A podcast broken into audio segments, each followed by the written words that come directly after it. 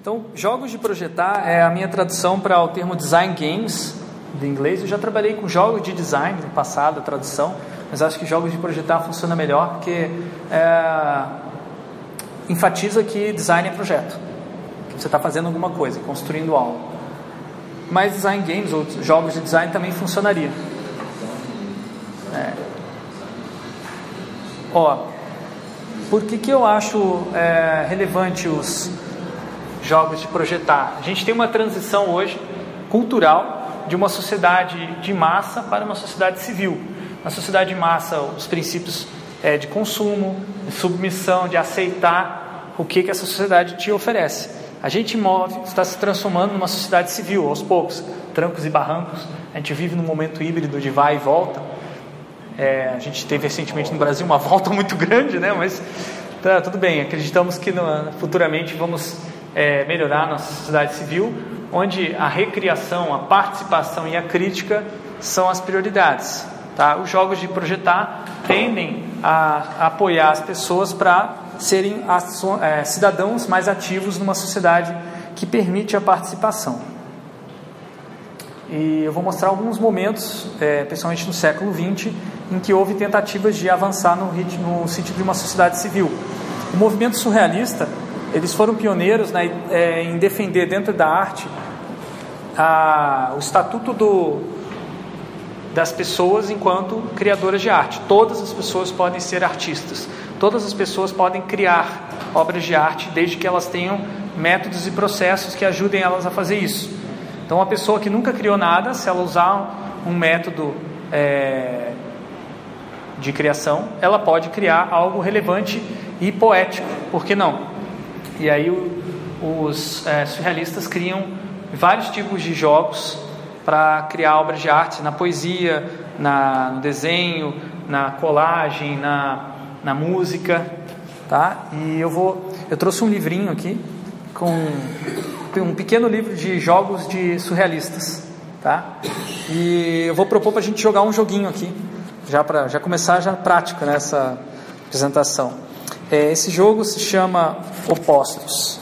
Tá? Alguém tem uma folhinha de papel? Pode destacar uma folhinha de papel? Tá aqui, já, já foi. Então é o seguinte: é, o primeiro jogador vai pegar e vai escrever uma sentença, uma frase, na primeira linha. Tá? Vamos começar com você. Tá? Você vai escrever uma linha. Aí essa linha pode ser qualquer coisa.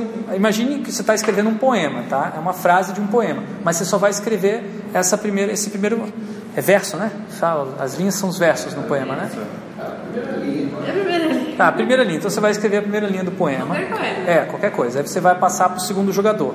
O segundo jogador vai ler a sua linha e vai ter que escrever o oposto do que você está escrevendo, seja qual for o critério de oposição que ele quiser é, interpretar, tá? Então o oposto pode ser qualquer coisa. Não vou dizer o que poderia ser um oposto, porque senão já estraga a ideia. Quando ele pegar e escrever a segunda linha, ele vai dobrar o papel e vai esconder a sua primeira linha. E vai passar para a próxima jogadora. A próxima jogadora vai fazer a mesma coisa que ele, escrever uma linha, uma linha que é o oposto do que ele diz, esconder a linha dele e passar para a próxima jogadora. Tá certo? E no final a gente vai ter um poema. vamos ver que poema que vai sair daí. Vamos lá. Então vamos ver o poema, o poema resultado aqui da nossa é, é, criação coletiva aqui, né? é, utilizando esse método surrealista. Curitiba é uma cidade cinza. Curitiba não é uma cidade colorida. Ei, peraí, isso não é o oposto. Você está afirmando a mesma coisa. Curitiba é uma cidade cinza, você diz que não é colorida. Então você está falando a mesma coisa. Você não compôs, mas tudo bem. Vamos continuar o poema. Curitiba é uma cidade cinza. Curitiba não é uma cidade colorida. Curitiba é uma cidade acolhedora um local que te visibiliza.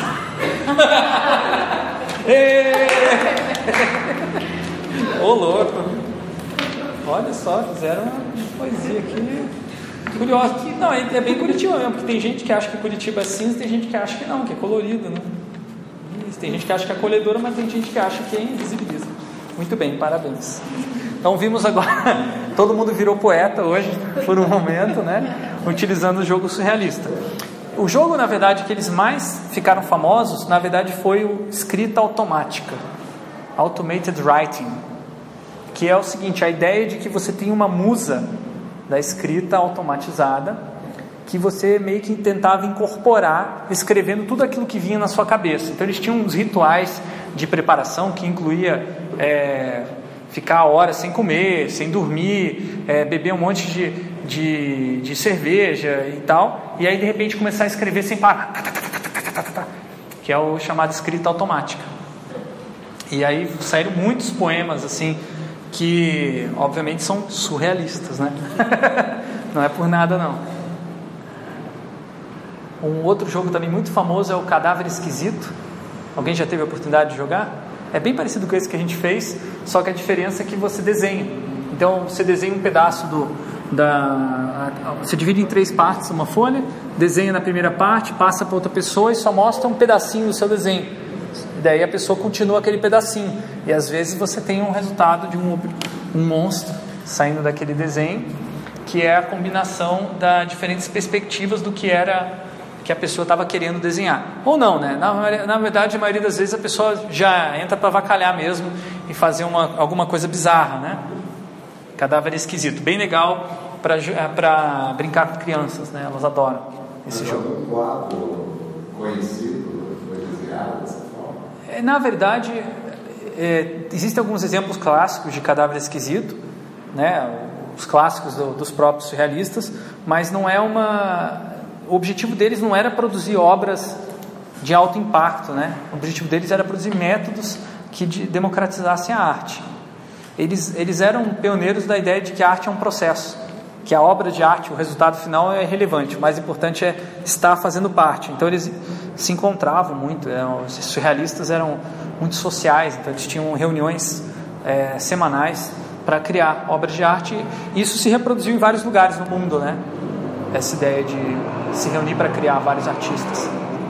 Mas o Dali não foi. Não, o Dali ele, ele, ele foi mais para um lado individualista e carreirista e sei lá, fazer um. Ele na verdade tem gente que acha que nem artista foi, que ele era só um superstar assim, né? que ele estava fazendo tudo pelo dinheiro. É do relógio. É, aquele que fez o relógio que está se desfazendo, mas ele fez muito mais. A principal trabalho dele está mais na, na, exploração do inconsciente, né? De é, o inconsciente freudiano dá um visual para ele. Mas o Dali também colaborou com esses caras em alguns momentos, mas não muito, não é muito a, a parada dele.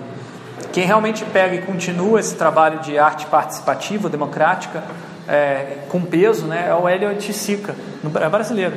Nos anos é, 60, ele, ele já tinha feito vários projetos assim que envolvia a participação do público, mas o parangolé foi, os parangolés, né, foi, foram as obras que mais é, desafiaram isso, porque a obra não acontecia, não existia sem a participação do, da, das pessoas. Então, no caso, o que é o parangolé? É uma série de véus coloridos que uma pessoa veste e usa para dançar. E quando ela está fazendo a performance da dança, a obra existe. Quando ela não está dançando, não existe a obra. E aí ele usou esse, é, essa obra para tentar colocar a população é, excluída do Rio de Janeiro dentro das galerias de arte. Que eles, essas pessoas negras, na época, nos anos 60, não podiam entrar numa galeria de arte, era barrada na entrada. E aí ele criou uma obra em que você teria que ter um negro, que era um, dan um dançarino exímio, né, que era das escolas de samba, dentro da obra para a obra poder acontecer. E foi barrado mesmo assim. Daí ele não pôde fazer a sua exibição lá no Museu de Arte Moderna do Rio de Janeiro e acabou fazendo na rua mesmo e tal. Inaugurou, digamos assim, um, uma, um interesse muito grande pela participação, pela, pela arte enquanto uma performance. Que daí, a partir dos anos 70 até os dias de hoje, nossa. A repercussão foi mundial. Foi mundial, mundial. Mundial. Ah, hoje, por exemplo, uma artista que se inspirou na Elite Sica, que está famosíssima, é a Abramovich.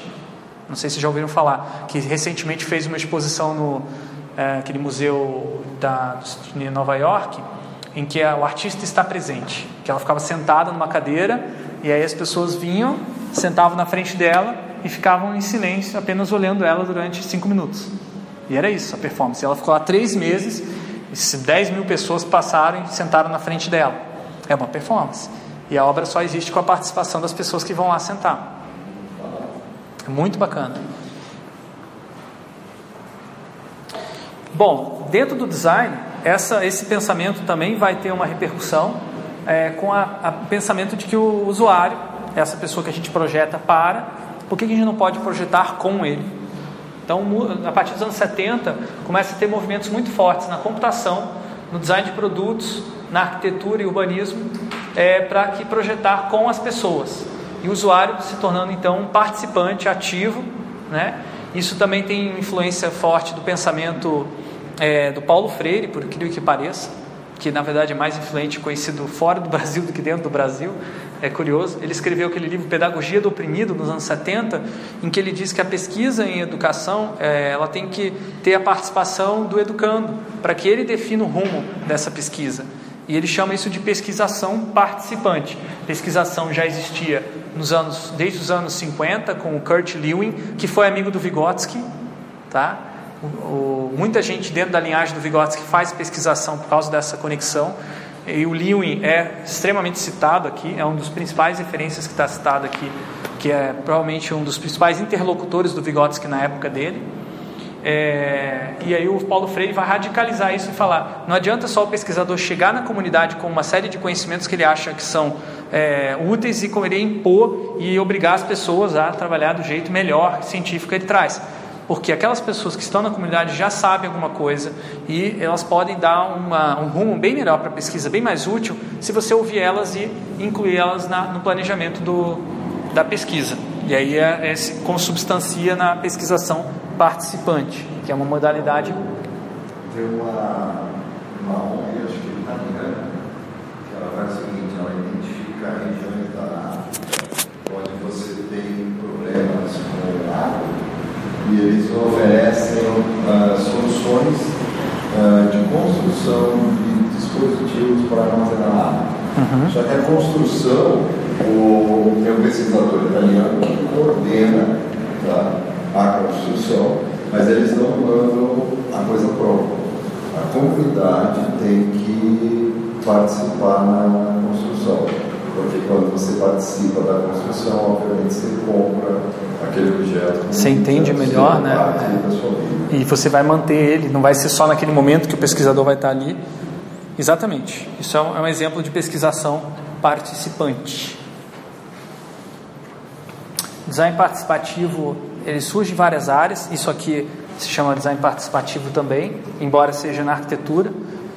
Vejam que na, fora do Brasil, arquitetura e design, a arquitetura é visto como uma parte do design, tá? Design não significa design de produto, design gráfico. Fora do Brasil, design significa disciplinas de projeto de modo geral. Por isso que design studies tem esse, essa abrangência, né? É, então, design participativo tem essa, essa visão na arquitetura, mas eu vou mostrar aqui mais a visão que se desenvolveu na computação, que é a que tem mais documento mais publicações, artigos, textos, tá? É, existia um contexto na Escandinávia em que é, os sindicatos tinham uma lei para poder participar de decisões de mudanças tecnológicas nas empresas, visando defender os seus interesses para que eles não fossem mandados embora, trocados por é, um computador é, automatizado, né, um robô. Então, eles conseguiram essa lei e essa lei acabou permitindo que eles participassem do projeto dessas tecnologias. Então, tem um projeto chamado Utopia, que é um desenvolvimento de um sistema gráfico para é, diagramação de jornais e revistas, criado com a participação dos especialistas em produção gráfica na época. Eles convidaram pessoas de vários lugares da, da Escandinávia, é, que é, inclui Suécia, Noruega, Dinamarca, é, Finlândia, para poder projetar um projetar esse sistema chamado TIPS, ficou conhecido depois. Utopia é só o nome do projeto. É, a ideia é que esses é, profissionais que sabiam fazer a arte final usando aqueles materiais de paste né, que chama, né, de você fazer um layout cortando, colando em cima e tal, que alguns alguns designers já aprenderam isso na, na formação na faculdade, né, não sei se é o caso de alguns. Tá? E aí, esse, esse conhecimento que eles tinham era um conhecimento que os pesquisadores que criaram esse projeto achavam que era fundamental que não deixasse de existir e que essas tecnologias, ao invés de substituir esses, esses, esses, essas habilidades, fossem ampliar e que eles conseguissem melhorar a habilidade deles usando o computador ao invés de, de ser uma, uma ferramenta que deixa, mandasse eles embora. E, então eles construiriam o computador que eles mesmos iriam trabalhar no futuro. Essa é a ideia do projeto Utopia. É, então eles fizeram. Como é que fazia para uma pessoa que não era, não sabia nada de computação nos anos é, final dos anos 70, começo dos anos 80, que era uma coisa rara a pessoa conhecer computação. Aí você tinha que fazer protótipos. Aqui surge a ideia de prototipação rápida é, de interfaces. Foi o primeiro, o primeiro projeto que começa a usar prototipação rápida, quick and dirty, é, protótipos toscos. Tem um, uma, um protótipo específico que ficou famosíssimo, que é uma impressora laser. A impressora laser é uma tecnologia que existia é, já na, nos laboratórios é, da Xerox Park, nos Estados Unidos, mas ainda não existia na Escandinávia. Ninguém tinha uma impressora laser, mas eles, os pesquisadores tinham ouvido falar da impressora laser.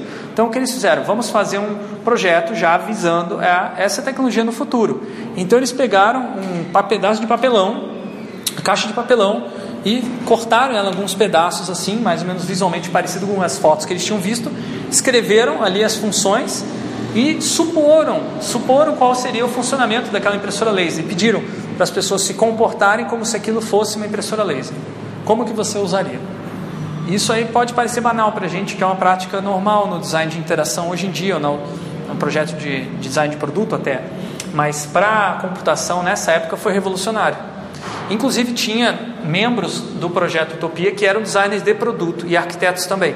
Ou seja, eles trouxeram do design de produto essa prática, foi para a computação, só que a computação esqueceu. E hoje ela não faz referência ao design de produto e fala que inventou a prototipação.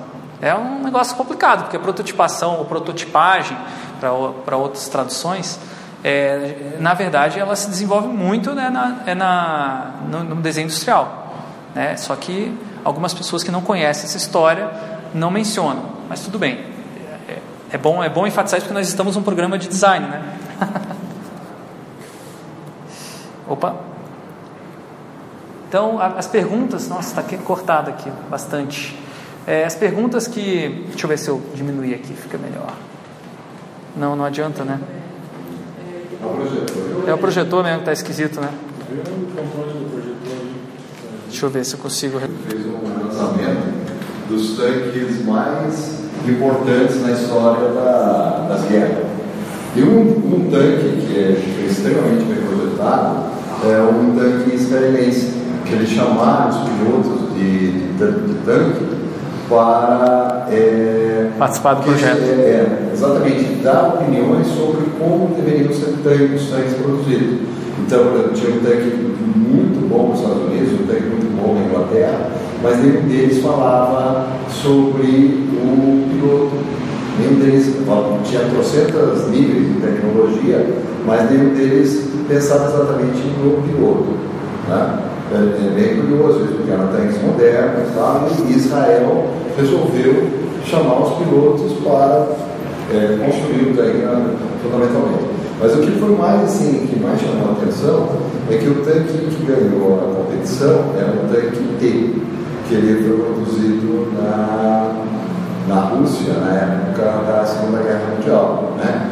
E assim, tinha os Panzers, tinha os Tiger alemães, mas quem ganhou foi o tanque T, por uma simples razão, porque você produzia aquilo em massas, tá? direto.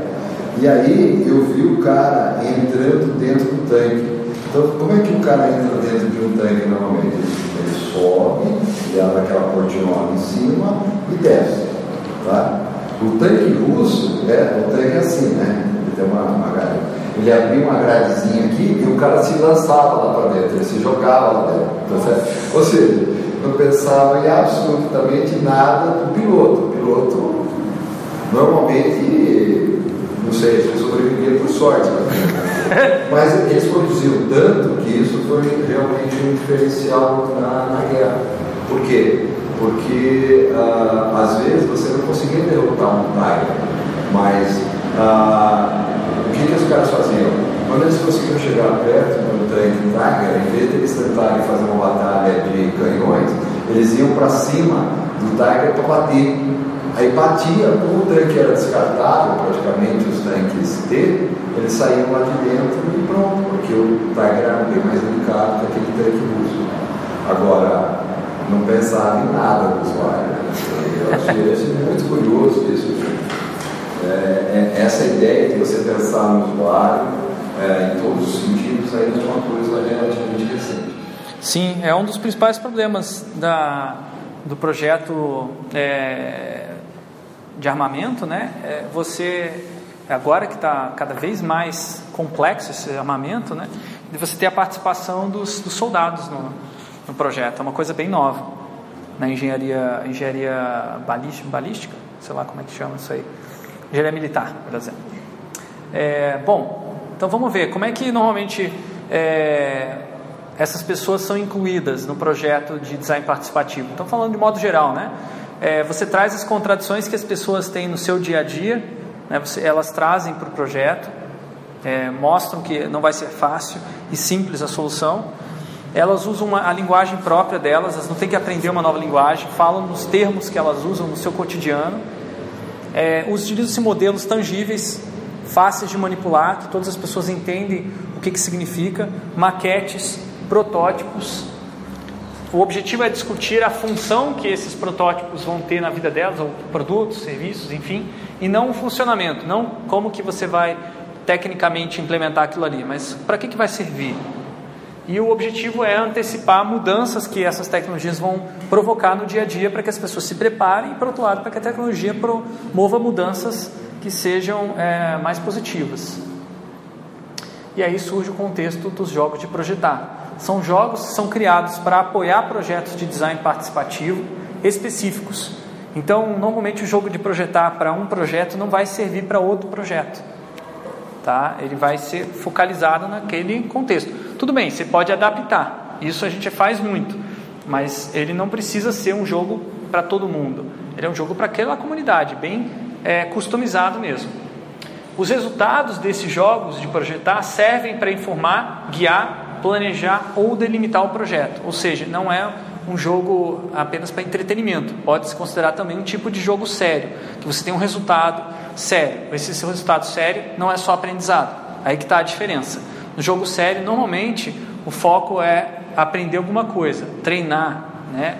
É, refletir. Aqui não, você tem um output, um resultado que é, é muito mais útil do que só aprendizado, porque é objetivo. Você pode tomar decisões com base no resultado do jogo.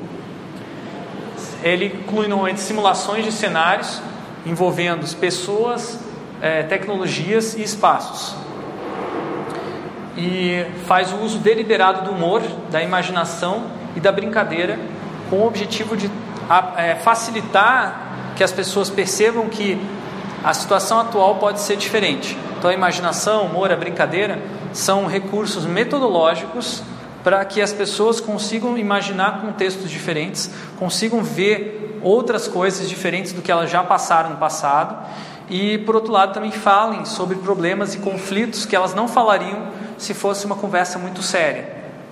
Então, isso aqui cria um pretexto que a gente chama para que as pessoas possam, é, possam participar. A gente publicou um artigo, no, eu um colega meu, no, no, no SP Games 2009, exatamente sobre o papel do humor nos jogos de projetar.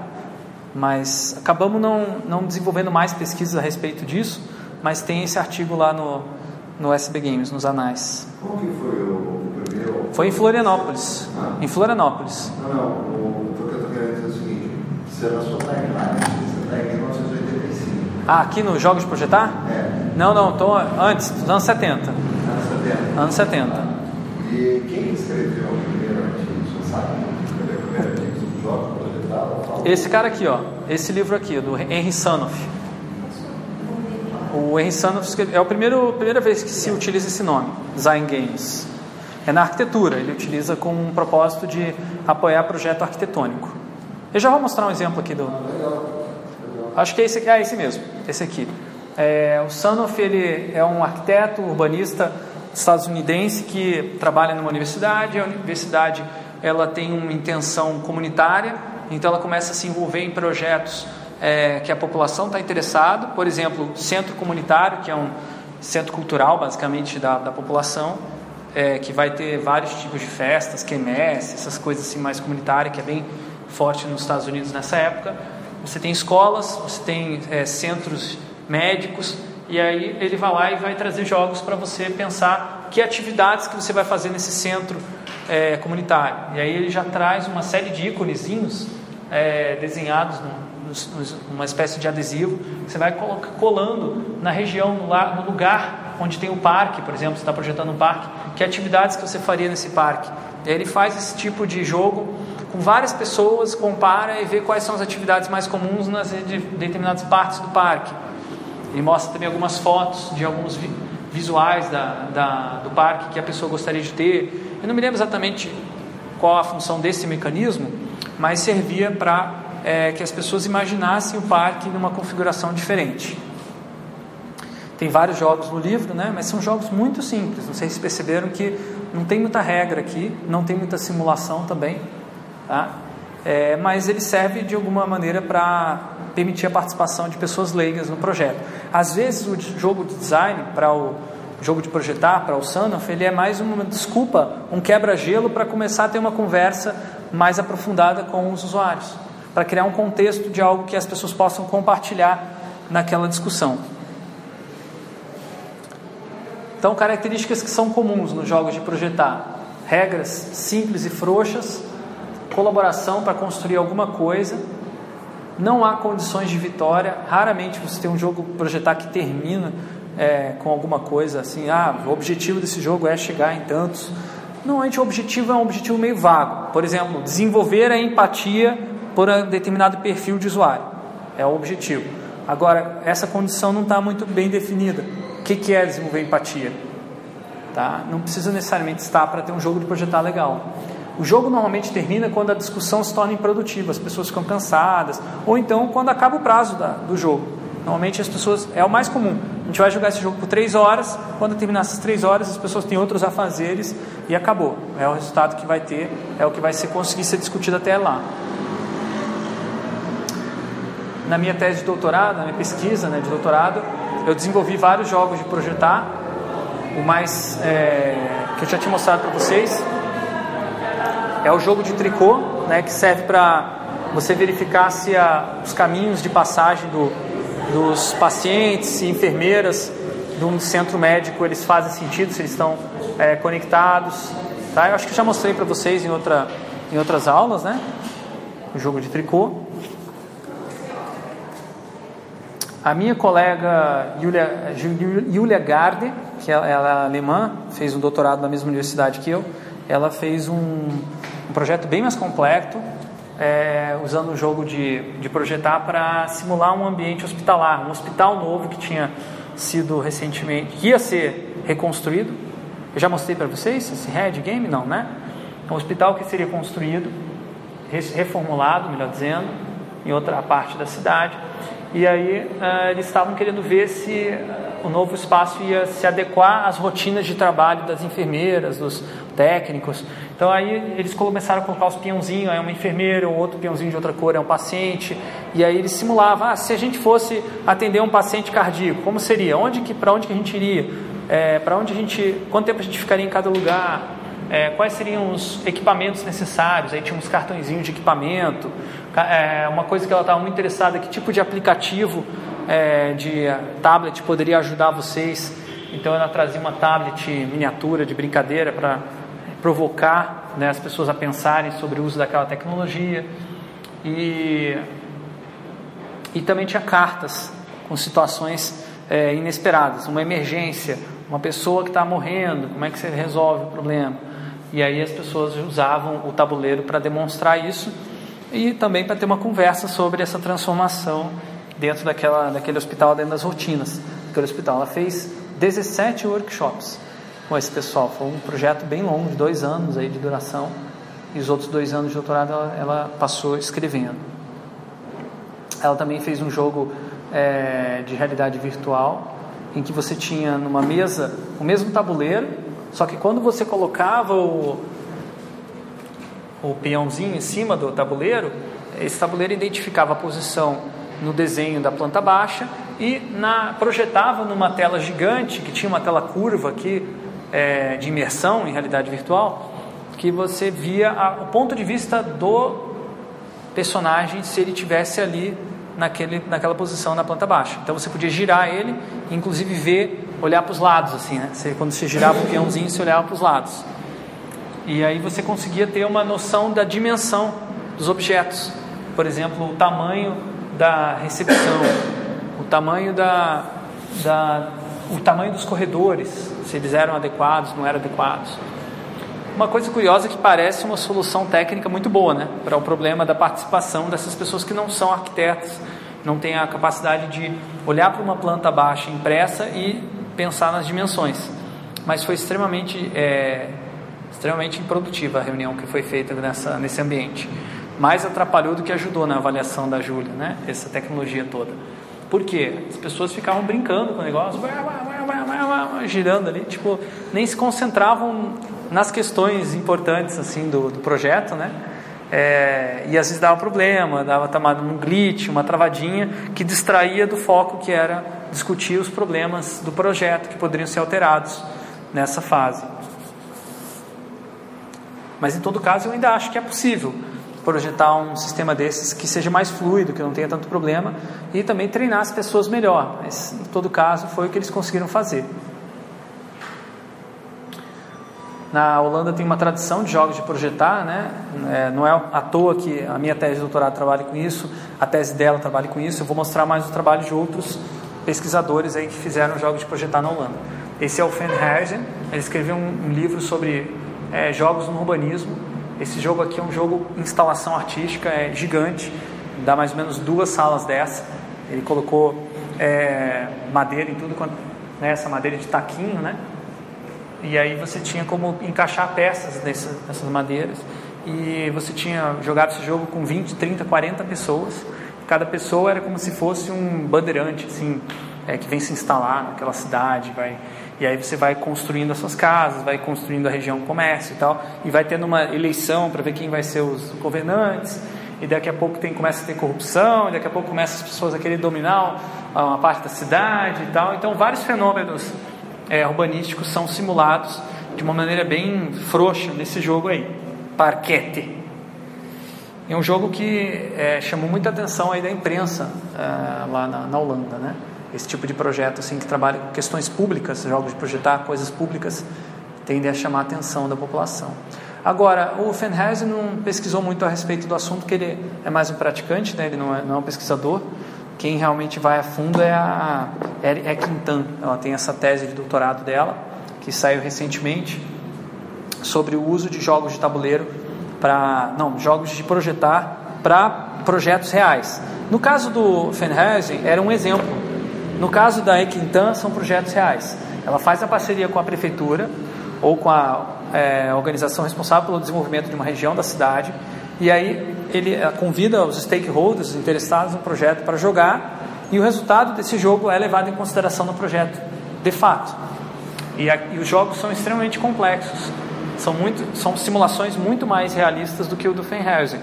Aqui é um bloco de é, um bloco de casas significa que aqui vai ter uma área residencial, vai afetar o zoneamento. E o foco da, do jogo é perceber as dinâmicas e interações possíveis que aquele zoneamento vai causar, digamos, na vida das pessoas que morarem lá. É, também discute equipamento urbano, uma série de questões que podem ser simuladas. Eu acho hoje a tese mais consistente sobre o assunto de jogos de projetar. Ela, inclusive, associa a uma teoria de auto-organização, self-organization, que vem da teoria da complexidade, que é a ideia de que como, quem projeta uma cidade para a teoria dela é que quem projeta a cidade é cada um de, das pessoas que vivem na cidade. É um projeto auto-organizativo que vai é, contar com a participação de todos os cidadãos, de todas as pessoas que visitarem aquela, aquela região. O jogo é apenas uma maneira de visualizar isso de maneira mais consciente. É, para vocês verem como a Holanda tem, na verdade, já está hoje é, embevecida nesse tipo de pensamento, que é um revival das ideias do Habraken e outros dos anos 70, tá? Meio que voltou essa vibe de meta design, eu diria. É, tem uma empresa chamada MVRDV, que é uma escritório de arquitetura que eu acho um dos mais interessantes do mundo, mas na Holanda é bem famoso. Eles criaram um planejamento urbano para uma região chamada Oosterwalders, acho que é, não me lembro agora o nome, Oosterwold, Oosterwold na, em Almere. Almere é uma cidade que foi totalmente, é, como é que fala, construída em cima de um aterro, um aterro, enfim, tinha um, lá, tinha um, um mar, aí eles aterraram o mar e construíram essa cidade a partir dos anos 60. Então é uma cidade super nova, Almere, e essa região, ela, eles queriam testar um outro tipo de planejamento. Na Holanda, o planejamento urbano é extremamente estrito, é muito mais, tem muito mais regras do que no Brasil. Então lá você só pode pintar a sua casa da cor que está escrito no plano, é, no, plano, como é que fala, no plano diretor da sua cidade. E você só pode construir até tal altura, e você só pode usar tal material. É, é muito restrito. Só que daí eles resolveram pensar, será que se a gente construísse uma parte da Holanda sem nenhuma regra? Daí a ideia de fazer um, uma, uma região é, onde as regras seriam emergentes. Vamos ver um videozinho de apresentação do projeto.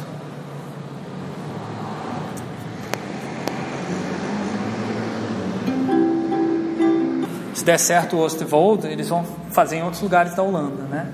É um, é um dos contextos em que eles jogam esse jogo da. Equintan não, acho que não está na tese dela, mas depois ela vai jogar com os futuros é, moradores da região de Ostvold. Então, é uma coisa curiosa que essas condições de planejamento urbano já existem no Brasil, somente nas favelas. Se eu pensar, é um lugar desregulado. Você vai ter que fazer a captação de água, você vai ter que criar o seu, cuidar do seu próprio esgoto, você vai ter que fazer.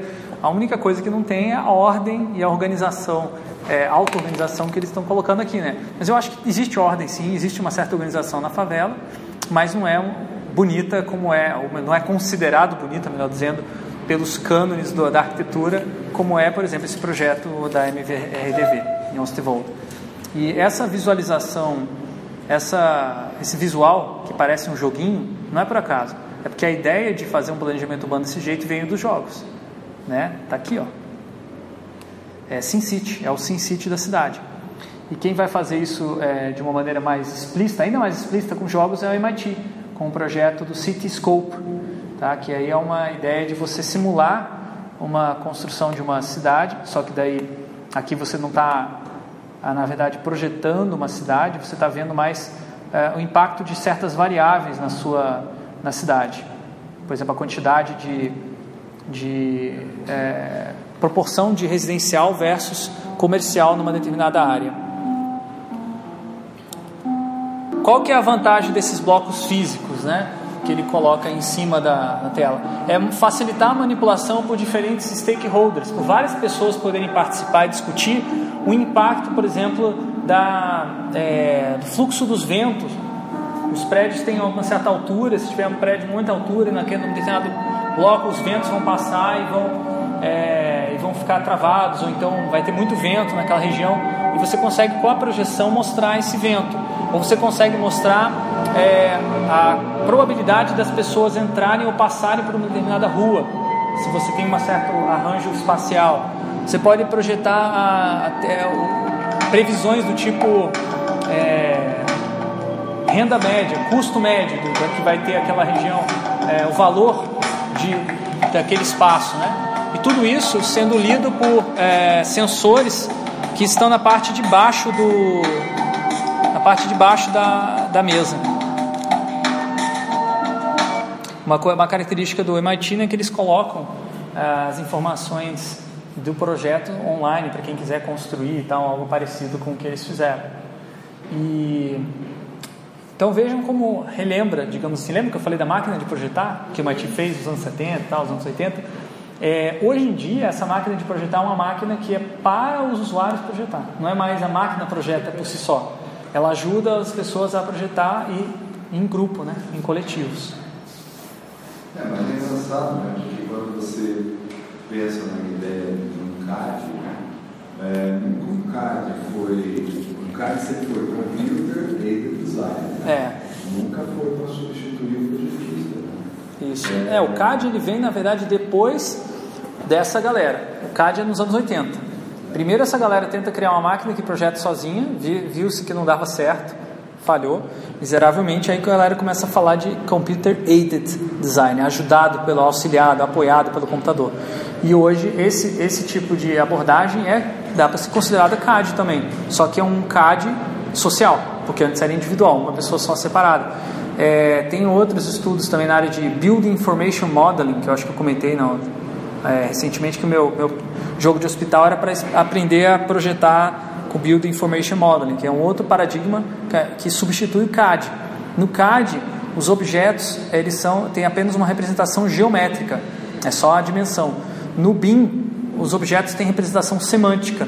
Qual material que aquele é, objeto é construído, quem vai construir, qual vai ser o processo de fabricação, qual vai ser a etapa que aquele objeto vai ser construído. Então você consegue modelar uma, uma construção, um prédio, com o seu processo de construção nas etapas, passo a passo, gerando uma simulação 4D, quatro dimensões da construção. Por exemplo, primeiro você coloca essa parede, depois aquela coluna. Se você colocar primeiro essa, o teto sem botar a parede, vai cair o teto, obviamente. Então você planeja isso no, no 4D, o BIM, é, Building Information Model. Bom, acho que já está tá bom de, de exemplos para agora. A gente pode parar, fazer uma pausa de, de intervalo e depois a gente volta a ver o resto da apresentação. Pode ser? Vamos continuar então? Então, é, a gente viu alguns exemplos aí de alta tecnologia usados para jogos de projetar. Eu vou mostrar um exemplo que eu construí, eu projetei recentemente lá na, nas minhas aulas. Vem de várias universidades, eu fui testando esse modelo. É um jogo para brainstorming coletivo de ideias de serviços, pode ser aplicativos também, o que você quiser, na verdade. Chama Mercado de Ideias. É, ele basicamente serve para formação de equipes, principal ponto. Pessoas que não se conhecem podem se conhecer através desse jogo também. Então a gente tem um programa chamado PIBEP na PUC, que é de programas de empreendedorismo, programas de bolsas de empreendedorismo e pesquisa. E aí os estudantes têm que montar uma equipe, às vezes eles não conhecem pessoas de outras escolas, de outras é, faculdades, para poder fazer equipe multidisciplinar, que é um requerimento. Então a gente tem um dia lá que todos os alunos podem aparecer, trazer uma ideia, daí você desenha essa ideia numa cartolina e você leva essa ideia para outra pessoa, tenta vender essa ideia para outra pessoa. E o outro estudante também tem uma ideia. Então eles têm que um tem que convencer o outro a comprar a ideia do outro, porque na próxima etapa do jogo uma ideia vai ter que ser selecionada. Você vai ter que decidir se vai comprar a ideia de alguém ou se vai vender a sua ideia para o outro. Então, obviamente, vira uma zona, um caos, fica instalado quando as pessoas começam a querer vender. Não, a minha ideia é melhor. Não, a minha ideia é melhor. Não, aquela ideia lá, vamos lá, vamos ver aquela outra ideia. Entendeu? Então, é muito, é muito dinâmico, assim, é bem interessante. Então, primeiro as equipes se formam é, duplas, né? É, é, na, quando vira dupla, você pode modificar a ideia, misturar as ideias dos dois, se quiser. Depois as duplas têm que se transformar em quádruplas, de quádruplas em octuplas. Então é uma competição que fica bem grande, bem animada, das equipes tentando convencer umas às outras. Todos os cursos? Todos os cursos da universidade. E aí... Quantas pessoas envolvidas?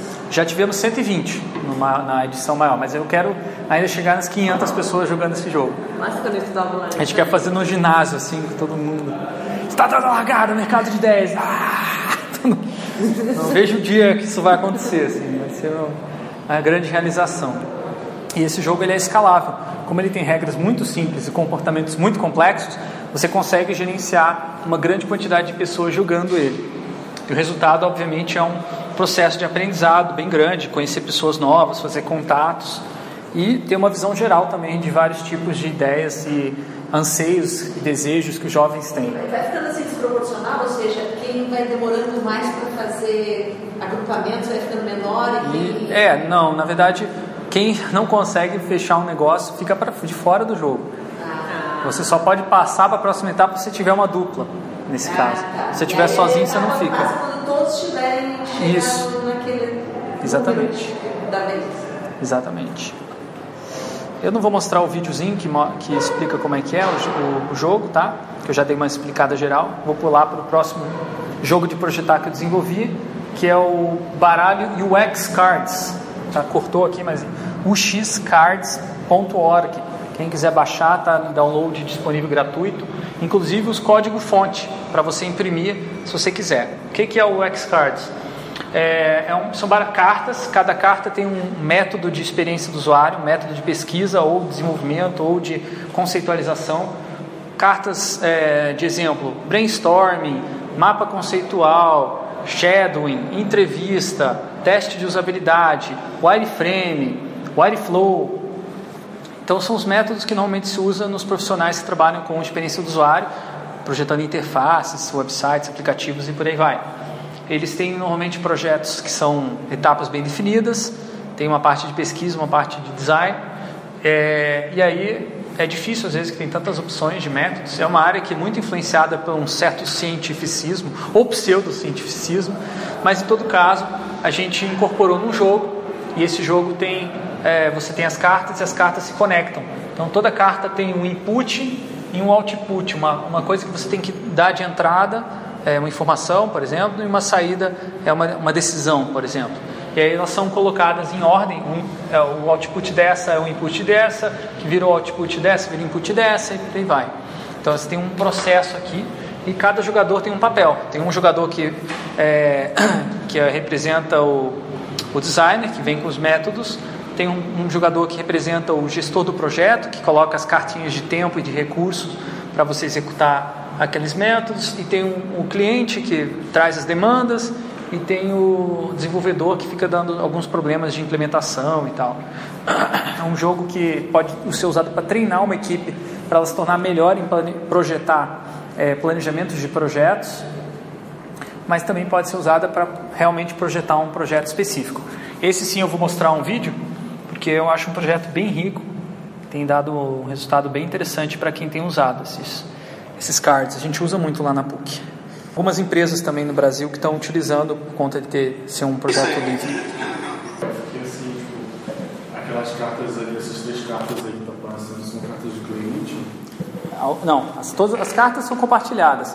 As pessoas representam papéis ao avaliar o projeto. Sim, eu sei, mas essas três aí foi o cliente que colocou e colocou só aquelas duas ali? Né? Eu não sei, na verdade eu não lembro quem que colocou o que aqui, né? Mas normalmente o, o gestor do projeto é o que vai preocupar-se com tempo, prazos, né? E aqui isso significa que vai demorar bastante tempo para fazer essas três coisas, é isso que significa essa carta, que vai envolver recursos adicionais financeiros, como por exemplo pagar um usuário para participar de uma entrevista, ou vai, enfim, algum, algum custo extra, e um risco disso não dá em nada, né? Que é o, tá? Esse risco às vezes é o gestor de projetos coloca, às vezes é o cliente, né? Mas o que é mais importante é essa, esse debate. Não, não, não, acho que tinha que ser isso, não, tinha, tinha que ser aquilo. É isso que gera o, o interesse para o jogo, né? É, é porque eu estava imaginando que isso daí é bem, bem mesmo que acontece na vida real. Tem que acontece na vida real. Do, do, do, cliente chegar, que era o, é, chega com um brainstorm, né? A gente acha que vai ser uma coisa, e depois ele fala, não, eu quero para tal dia por, por, por tal valor e tal. E aí a gente tem que justamente fazer o que eles fizeram lá, né? Tem que refazer. Tirar, refazer tudo, tudo que já estava esquematizado ali, que já ia ser feito aquele questionário, já ia ser feita uma entrevista contextual para gerar personas. E aí uhum. esquece personas, agora a gente vai ter que fazer de outro jeito. É, é. é, o jogo ele tem, ele pode simular essa situação. Né? No caso, eu não estruturei ainda bem esse UX Cards, por exemplo, com cartas de mudança de condições, essas coisas assim. É só as, essas cartinhas mesmo, mas eu poderia ter cartas com objetivos, cartas com briefings, por exemplo. É um jogo que está em construção, mas pode ser utilizado em sala de aula. Acho que é muito interessante. Coloca uma carta coringa lá que é o cliente como aluno. É. pode ser. É, Assim, é, Diga. É, deixa eu te perguntar logo já aqui. Uhum. É, quando tem um slide lá que tu colocou lá as características, né? Aí tu colocou lá que uma das características é que não tem condição de vitória. Ah, sim. E aí isso é uma coisa específica do, dos jogos? Ou... Olha, é... pode ser, você pode até fazer um jogo de projetar que não tenha que. Será que passou aqui? É aqui. Pode, você pode até fazer um jogo de projetar que tenha vitória. O meu jogo do hospital tem vitória. Mas ele não. Mas isso não é uma, não é uma coisa muito comum, assim. Por quê? Porque para fazer uma condição de vitória, o jogo tem que ter resultados objetivos. O jogo tem que poder dizer se a pessoa ganhou ou não. Não adianta uma. Talvez seja não precise. É, esse é o ponto. É, Não precisa. Condições, condições Não precisa. Porque o propósito de jogar um jogo de projetar não é competir para ganhar, ou se divertir, ou se entreter, mas é gerar um resultado válido para o projeto. Se esse resultado vai além do escopo do que o jogo oferece, beleza. Mas às vezes tem dentro do jogo. Quer ver um exemplo de um, um jogo de projetar que tinha um objetivo mais claro assim e que deu certo? Estou pulando aqui, tá? Mas vale a pena. É, a gente já viu esse case, né? Mapa da empatia, tá? Eu não- acho que eu não mostrei esse slide para vocês, né? É, é, eu falei do, do case, mas esse, esse jogo talvez eu não tenha falado especificamente. É o seguinte, as, as administradoras e gestoras das equipes de técnico administrativo do Hospital de Clínicas tiveram que fazer um, um mapa de empatia, que é um jogo para você desenvolver, que o objetivo é desenvolver empatia para um determinado perfil que você está tendo dificuldade de se relacionar. No caso aqui eram os resi- médicos residentes do hospital. E aí eles colocam lá em post-it amarelo o que, que o médico tá, residente está vendo, pensando, eh, fazendo, dizendo, agindo e ouvindo. E aí você coloca. E aí depois você reflete. É realmente é isso que está acontecendo? Então o que, que a gente fez? A gente chamou para uma outra reunião, é, num outro dia, uma médica residente para ver, ver se era mesmo isso que ela estava pensando, vendo, sentindo, fazendo. Ela, o, que, o que ela achasse que não era, que era incorreto, que era uma- uma- um preconceito, ela pegava, amassava e jogava fora. E colocava é, em laranja aquilo que ela via.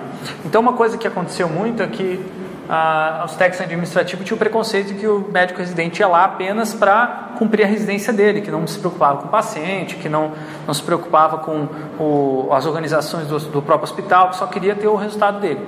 E essa a médica residente veio mostrar que não, que ela estava preocupada sim, só que ela não tinha muita carga horária lá dentro, tinha que é, atender um monte de requisitos para o seu estudo que não, não permitia que ela participasse de certas coisas que os técnicos tinham expectativa de que elas participassem.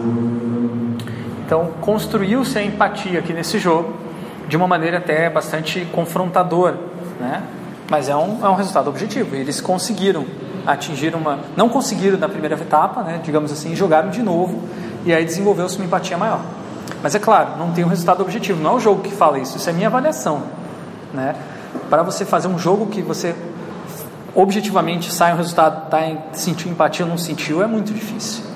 Por isso que as categorias que são simuladas é que vai depender muito. Se você tem uma categoria, se você está simulando coisas quantitativas e objetivas, beleza, você pode ter uma condição de vitória. Mas se você não tem, daí é mais difícil. Respondido? Tranquilo. Mas eu acho que eu concordo com você que não é necessariamente uma, não precisa necessariamente ter isso, né? É porque eu fiquei com duas perguntas, assim, por que que é jogo, Ah, já que não tem uma condição de vitória? Não, só porque as pessoas acham legal. Não, sério, você fala que é um jogo para as pessoas já, pô, que legal, vou jogar um jogo.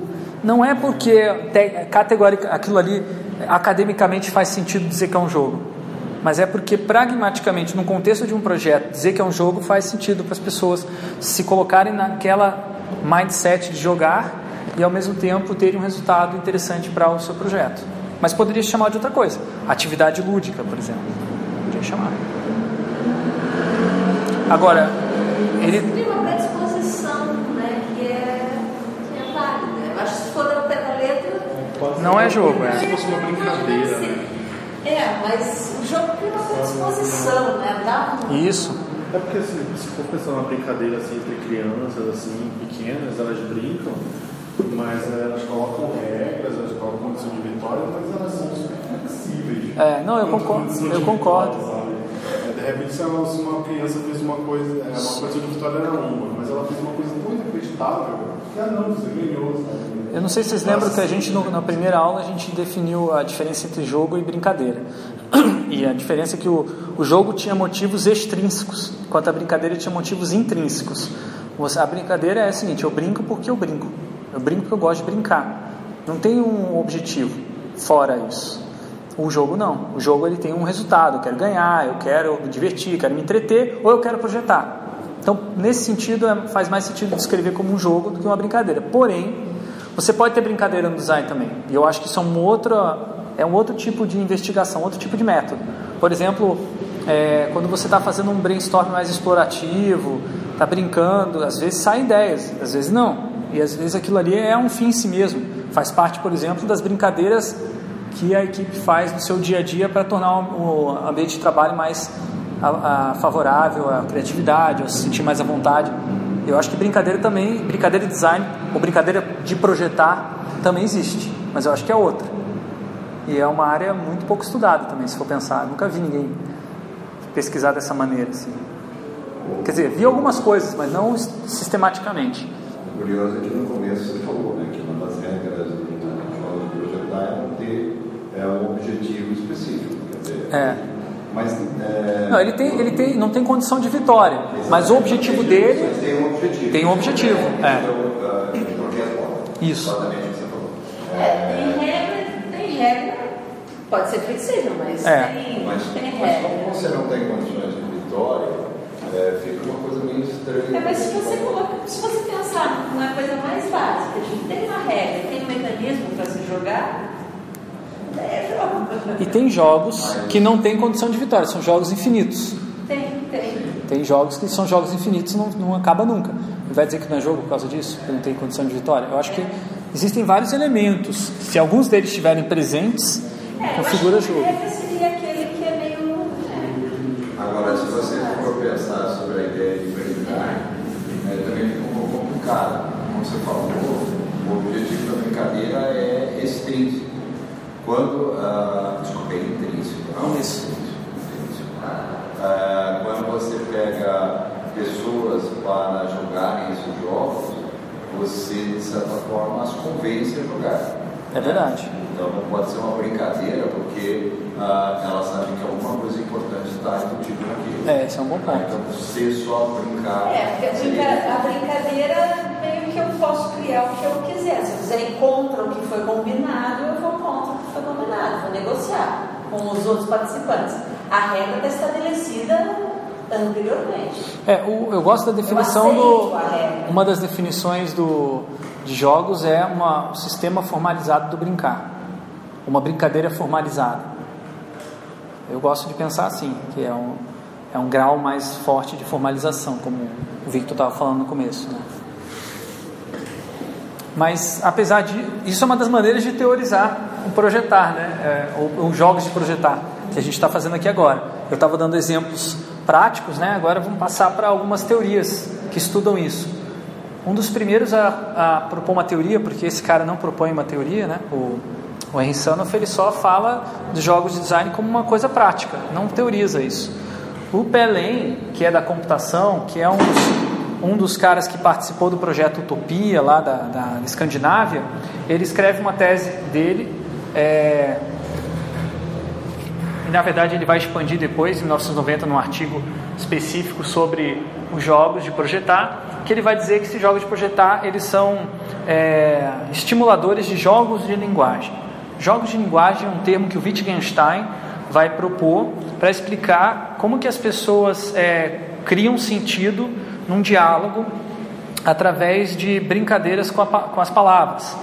Então, toda vez que alguém é, fala uma frase assim e deixa no ar, né, esperando que a outra pessoa fale alguma coisa, isso é um jogo de linguagem.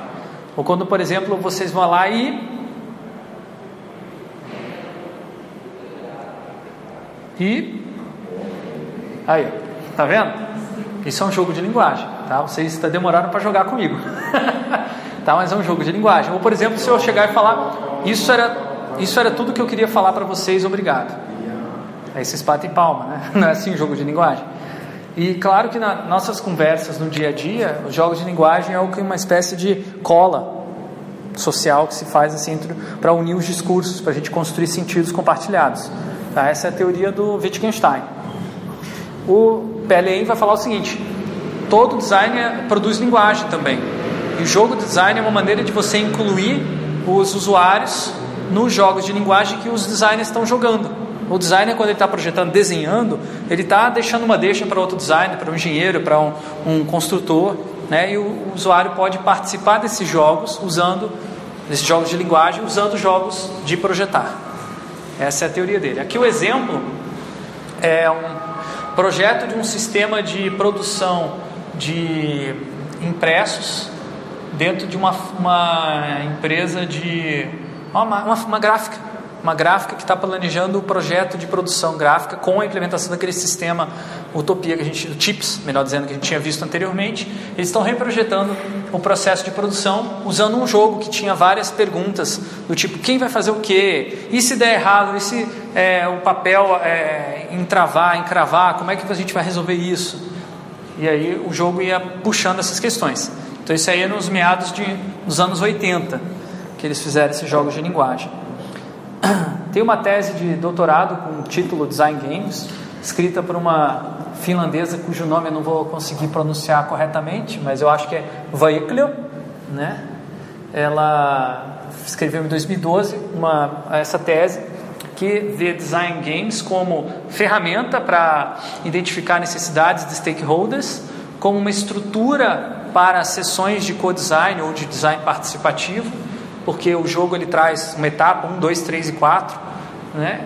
como uma mentalidade para imaginar e transcender o dia a dia. Então, uma maneira de você ver a mesma situação que você está acostumado a ver no dia a dia de uma maneira diferente, é, ativando a sua criatividade. Então, esses três é, elementos aí são os mais citados quando se fala design games. É, se normalmente cita essa tese da Vaiaclio, que enfatiza os três papéis que o Design Games tem na, dentro do projeto. Então vejam que é, no primeiro você fala de uma, uma perspectiva bem objetiva, bem funcional, bem funcionalista, digamos assim, né? Aqui você vê o ponto de vista mais estruturalista, né? Você pensa como uma estrutura para as pessoas trabalharem, e aqui você vê mais um ponto de vista de forma, de maneira de pensar o, design, né? Um design mais focalizado na imaginação, mais na, na viagem, viajar na maionese, por aí vai. Na mesma linha da Vaiaclo, tem a Sanders, Sanders Stappers, a Sanders e o Stappers. É, Stappers é um professor da, de Delft, da Universidade de Tecnologia de Delft. A Sanders é uma professora da Universidade de Ohio, se não me engano, nos Estados Unidos. Eles escreveram um livro recente chamado é, Convival Tools, se não me engano, que é o melhor livro sobre co-design, sobre design participativo, mais prático que eu conheço. E eles vão falar que esses jogos eles vão ajudar as pessoas a perceber é, as coisas que elas pensam, não, que elas sabem, que elas sentem, que elas sonham, mas que elas não conseguem dizer, porque está no âmbito do conhecimento tácito.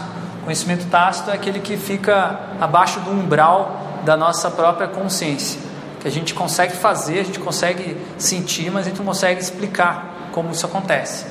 E aí esses jogos eles é, vão enfatizar as pessoas a se tornar mais conscientes sobre aquelas ações inconscientes no dia a dia delas, do, do conhecimento tácito que elas têm, e elas vão poder também é, compartilhar com as outros colegas. Tá? Então aqui o conhecimento latente, o tácito, se transforma num observa, observativo né, ou explícito. Os métodos é, vão da, da, entrevista, que é, um, é bem conhecimento explícito, até chegar às sensações generativas, onde se usa os jogos de, de projetar, e ah, as pessoas dizem ou pensam coisas explícitas, mas elas sentem e sonham usando os jogos. Tá? Então, os jogos projetuais eles focalizam aqui, ó, nessa fase do umbral onde se trabalha conhecimento tácito, sentimentos, e por isso que eles são muitas vezes evocativos. O fato de você escolher fazer um jogo projetual, ou um jogo de projetar, ao invés de fazer uma entrevista com os usuários, é porque você quer explorar essa dimensão. Obviamente, vale citar que quando você vai escrever um artigo científico sobre essa dimensão, você vai enfrentar problemas epistemológicos, porque algumas pessoas na academia vão dizer que isso não é conhecimento, isso aqui é magia negra, isso aqui é, é né? Isso aqui não, não é arte, isso é arte, isso aqui não é ciência e por aí vai. Vários preconceitos que você vai, pode enfrentar. Claro, tem muitos cientistas hoje preocupados em transformar conhecimento tácito em explícito. Isso é, uma, é um trend, digamos assim, principalmente na gestão do conhecimento, que é uma área que está super preocupada com isso. Mas isso, do ponto de vista da, da pesquisa em design participativo é considerado impossível. Conhecimento tácito não pode ser convertido em conhecimento explícito. Por quê? Se você conseguisse fazer isso, você simplesmente criaria um sistema automático que faz tudo aquilo que a pessoa sabe fazer melhor do que ela, porque se tornou explícito. E aí você pode demitir aquela pessoa. Na ideia do design participativo, o conhecimento tácito é, a, é o tesouro que o trabalhador tem e que justifica a posição dele ali. E por isso que ele tem que participar. Não porque você vai extrair algo dele, vai roubar algo dele, mas porque ele, vai acrescentar com o conhecimento dele que não é intransferível. Tá? Então a gente parte do princípio, daí uma questão ética, digamos assim, que o conhecimento tácito não é, é não deve ser roubado, retirado das pessoas, mas ele pode ser socializado e utilizado para construir coisas que são explícitas mas que não são exatamente o conhecimento que ele tem, não é uma conversão apenas, é uma construção de alguma coisa com base nesse conhecimento tácito. Beleza? Esse livro vai explicar bem isso.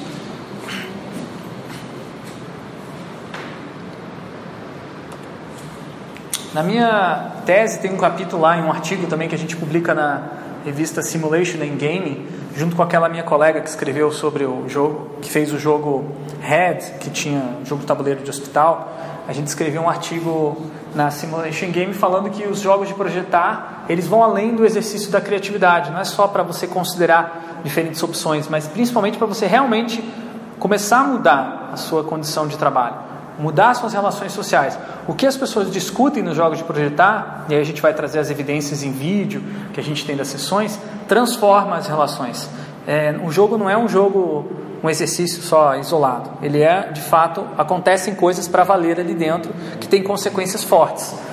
Então a gente faz uma propõe esse diagrama de que a atividade de jogar ela não está fora da atividade de trabalhar. Ou seja, a gente propõe que jogar, brincar, não é o oposto de trabalhar, que é obviamente uma, uma opinião muito é, polêmica. Muita gente fala que o oposto de jogar, que jogar e brincar é o oposto de trabalhar. O, quem fala, quem é o mais, mais famoso autor nessa linha é o Herzinha, é, ou Ruizinga, né, aqui no Brasil. O Herzinha escreveu um livro chamado Homo Ludens, bem famoso, que define brincar é uma atividade totalmente intrínseca, motivos intrínsecos, totalmente isolada do trabalho, e é um momento em onde as pessoas se aliviam, digamos assim, da, do peso da vida humana e tal, se imaginando numa outra situação. A gente acha que brincar é intrínseco ao trabalho, contrário.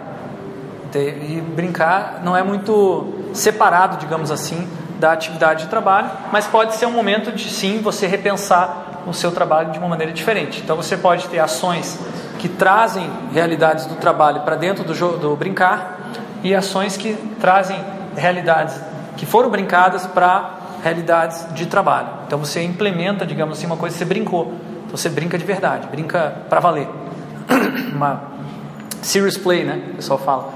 E a gente propõe isso, mostra algumas evidências, né? É engraçado que o Domênico Bromazzi fala que você tem aquela ideia do negócio. Isso. Acho que tem uma certa correlação. Com certeza.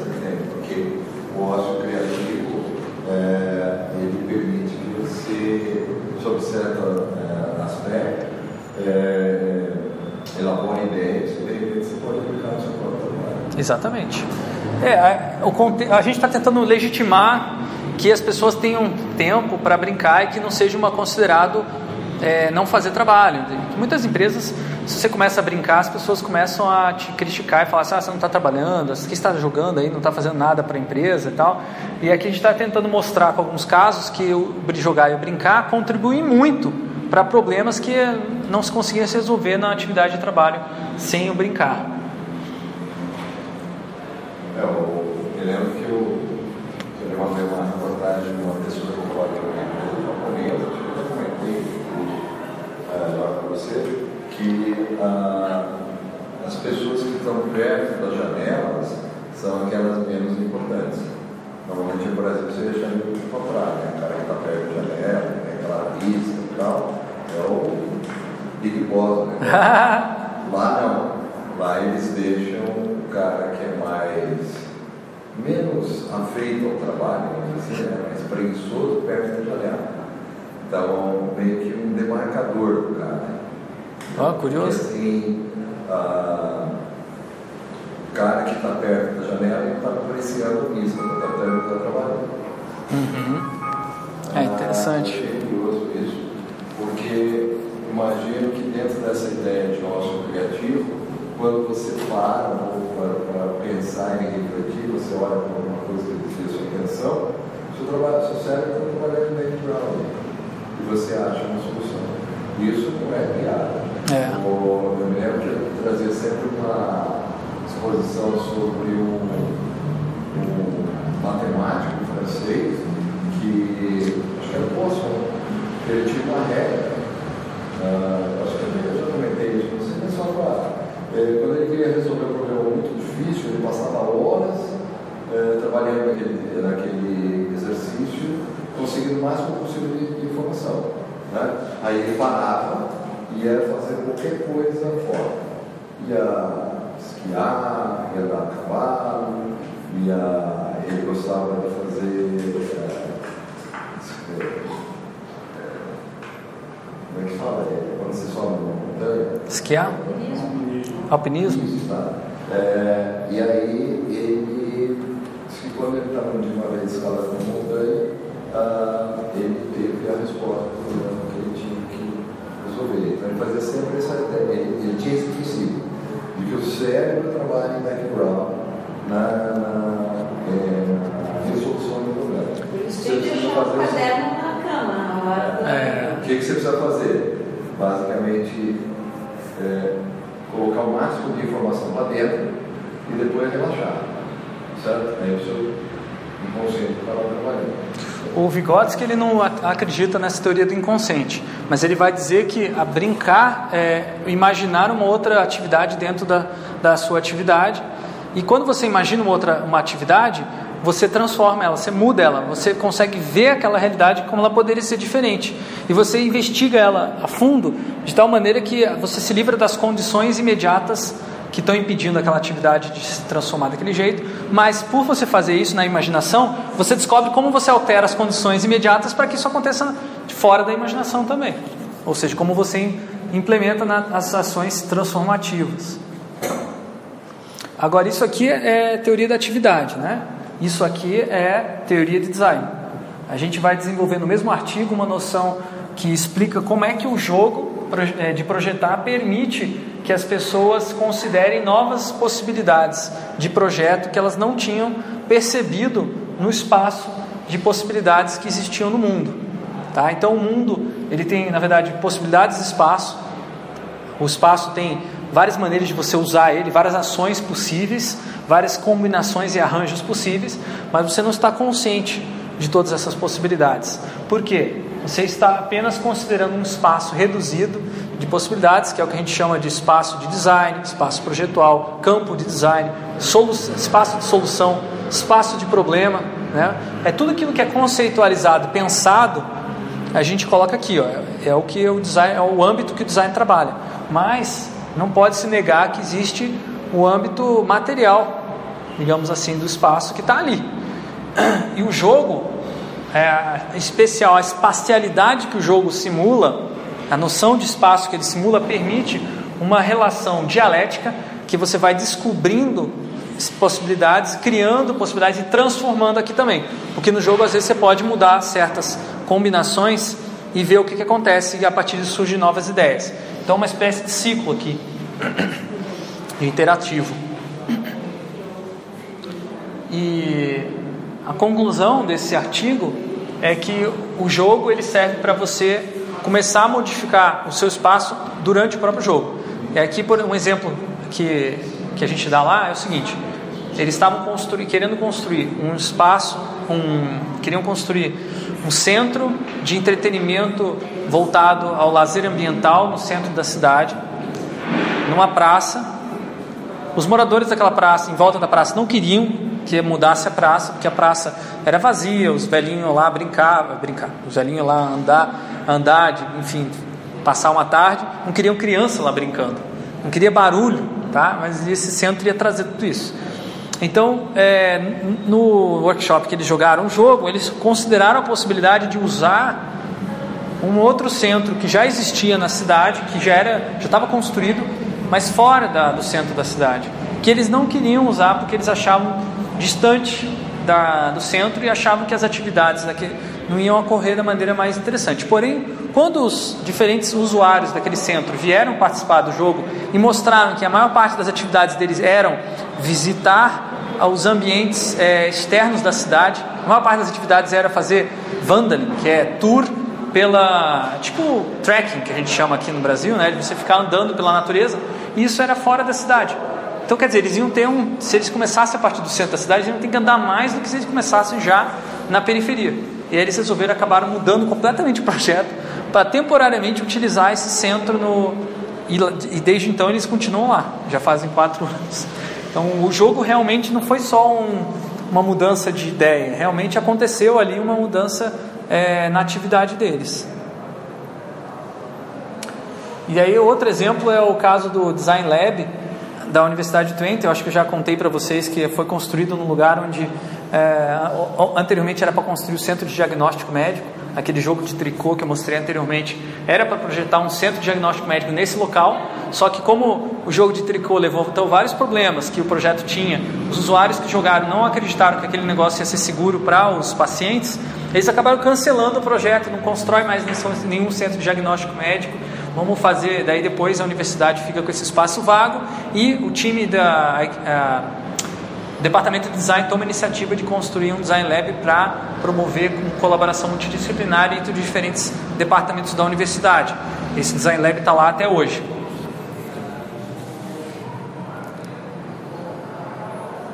Um outro caso também é o hospital uh, que eu estava comentando, da, da, minha colega lá que fez o jogo de tabuleiro. Isso aqui é o hospital depois de construído. Quando o hospital foi implementado, foi aberto ao público, os profissionais que tinham jogado o jogo já sabiam como jogar, como jogar a atividade de trabalho deles. Eles sabiam como, como se organizar lá dentro, porque eles tinham simulado no jogo. Então o jogo não é só uma atividade, um exercício, ele é de fato transformação. Coisas que são parecidas com jogos de projetar, que podem ser considerados ou não jogos de projetar, mas eu acho legal é, trazer. É os jogos de projetar conceituais, os jogos de concepção que a gente estava falando aqui, né? Que é o que o Habraken descreve. Não é exatamente um design game, tá? Não é exatamente o que eu estava mostrando até agora. É um pouquinho diferente. O, por que, que não é design game? O próprio Habraken fala lá, pelas tantas, no artigo dele, que o objetivo desses jogos não é ter um resultado tangível de design. Não é aprender design. O objetivo é testar uma teoria. Você tem uma teoria de design e aí você cria uma situação onde você é, prova essa teoria ou você reprova essa teoria, você ajusta ou você cria uma teoria.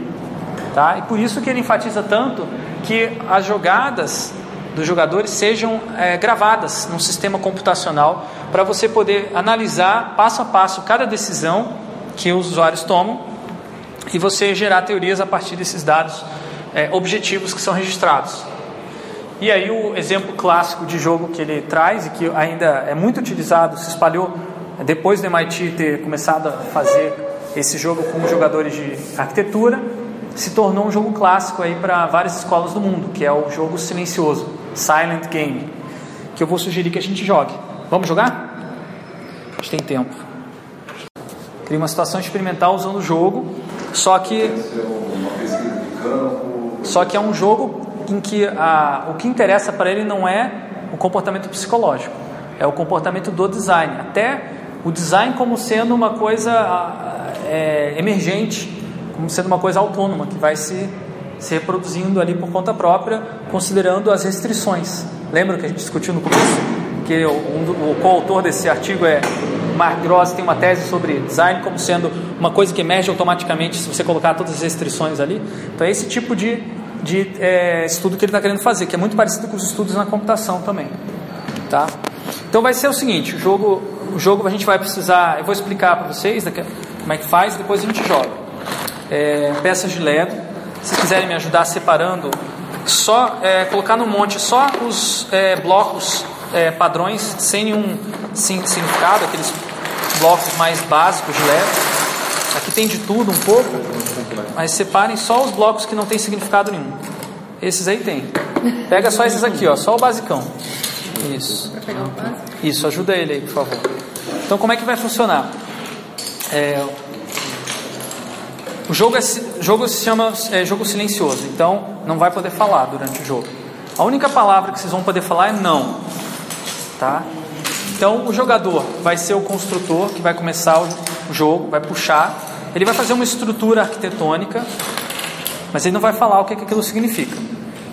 Vocês vão, a gente vai estabelecer um, um limite de peças, vai depender de quantas peças vocês vão conseguir encontrar aí. É, e aí esse jogador, o primeiro jogador vai poder usar aquele número limite de peças. Atenção, porque isso é muito parecido com o seu jogo, tá? E aí esse jogador vai montar uma, uma estrutura e o outro jogador vai continuar a estrutura dele. Só que ele tem que conseguir capturar com a intenção inicial do arquiteto que começou o projeto, sem poder falar com ele. Sem poder falar. A única coisa que o arquiteto original vai poder fazer é dizer não, se por acaso ele vê colocar uma peça que vai contra a intenção dele, tá? Só que daí depois que ele terminar de colocar o número certo de peças, vai inverter o jogo. O segundo jogador se torna o arquiteto original e vai dizer não para o arquiteto original da primeira rodada se ele continuar a construção de uma maneira inesperada.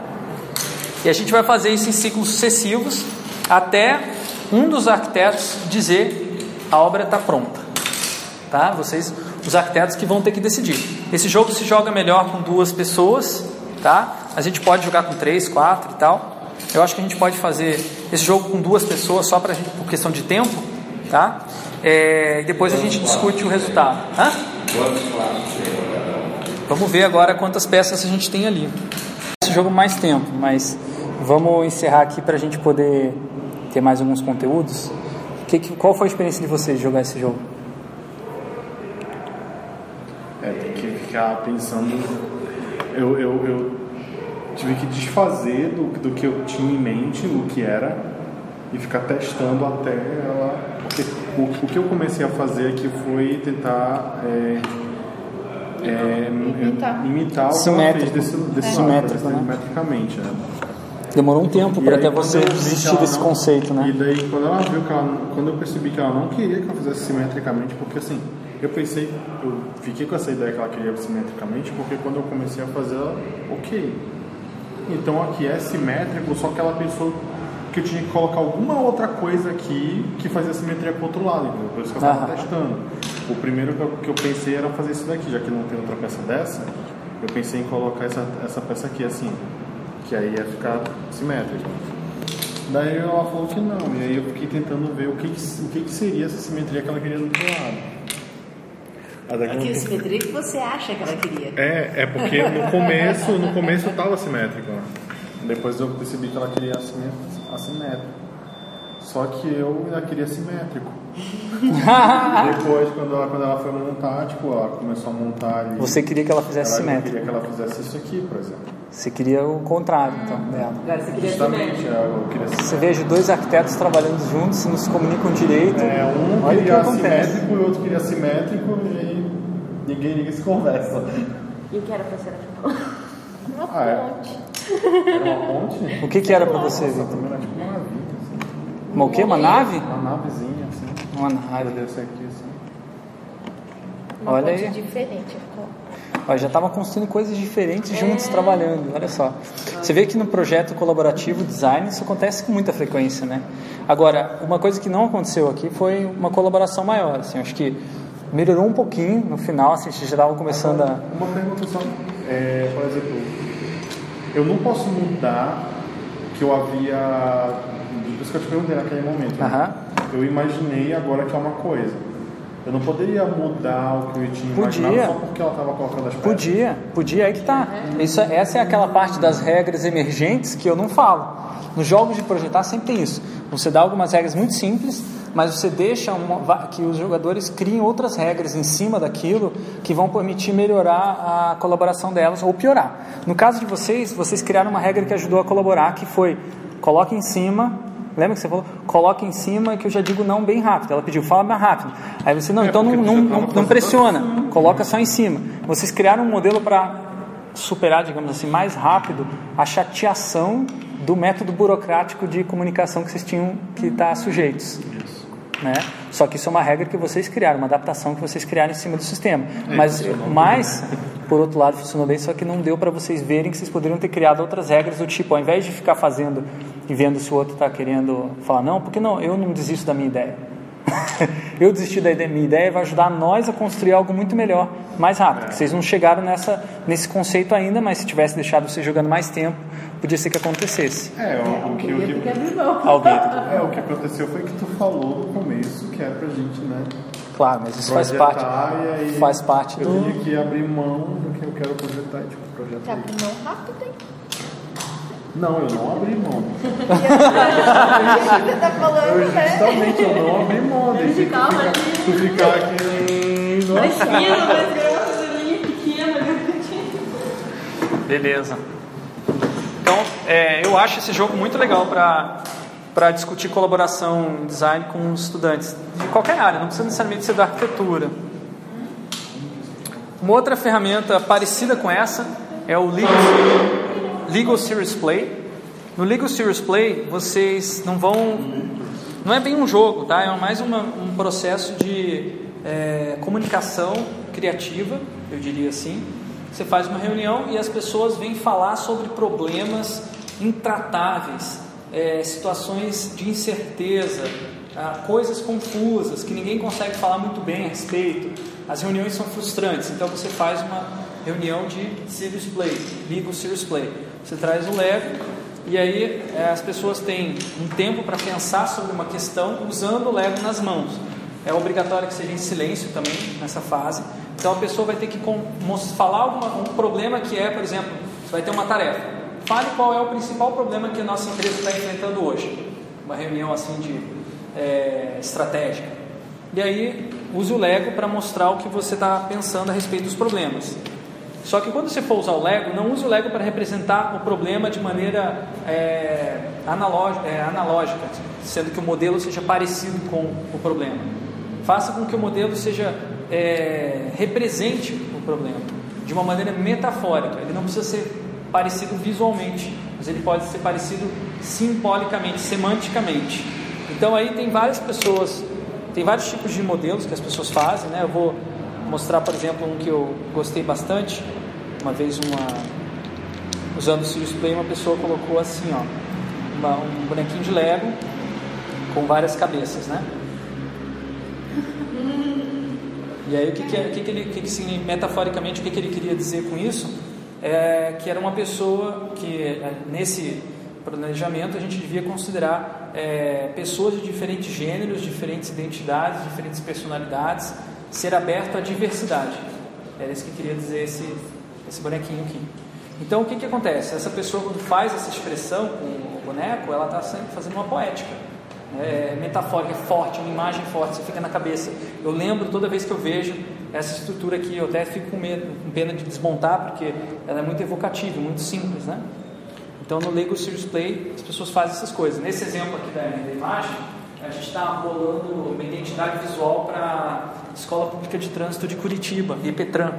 E aí a gente pediu para que o- cada interessado lá, o guardião municipal, professores de escola e tal, fizesse um modelo de qual era a identidade dessa escola. E essa pessoa fez uma a seguinte construção, que a escola é uma porta que permite que a pessoa veja que o carro na cidade faz parte de um ecossistema e que ele está poluindo esse ecossistema. Então essa era basicamente o conceito. A escola é uma porta para as pessoas ver a relação do meio ambiente com o trânsito. Eu não vou poder fazer aqui porque a gente já está com pouco tempo, né? Fazer um exercício de Lego Serious Play, mas eu acho fantástico, maravilhoso. Já acho que todas as ferramentas que eu mostrei aqui para vocês é mais fácil de aplicar em qualquer situação mais genérica é Lego Serious Play. E não precisa muito treinamento para fazer, basta você dar o Lego e pedir para as pessoas representarem metaforicamente. É incrível como elas não precisam saber fazer isso, é, assim, através de treinamento. É, outra regra interessante do Lego Serious Play, que ajuda muito a economizar é, falas é, retóricas, aqueles discursos monopolizadores de reunião, que é um saco, né? Quando as pessoas começam verborragia, né? Então, qual é a regra do Lego Serious Play? Você só pode falar o que tiver no seu modelo. Se não tiver no seu modelo, o facilitador tem a prerrogativa de interromper a pessoa e falar: Isso está no seu modelo? Aí a pessoa fala, ah, tá, mostra onde? Ah, tá aqui, ó, tá nessa cabecinha aqui, significa isso. Ah, não, não tá. Então, próximo a falar. Muito bom para evitar a pessoa de ficar viajando na maionese e engatar, digamos assim, um pensamento atrás do outro. Então, o que, que acontece? Leve seu Play economiza tempo de fala. Ao invés da pessoa ficar falando é, durante meia hora, ela fala durante cinco minutos. Mas existe um controlador? E tem que ter um facilitador. Lego Serious Play não funciona sem um facilitador que faça esse papel. Então, normalmente eu aplico 5 minutos para a pessoa montar um modelo, 5 minutos para ela falar o que que é o modelo, né? e depois tem uma outra fase que é a conexão de modelos. Quando você quer construir um modelo compartilhado, você vai colocando os modelos e vai tentando usar peças compridas como essa assim para fazer conexões e pensar como que esses diferentes modelos podem funcionar juntos. Uma variação aí também de jogos de projetar são as visualizações low-tech. Aquele jogo de tricô ele também é uma visualização, porque dá para você ver os caminhos que as pessoas passam.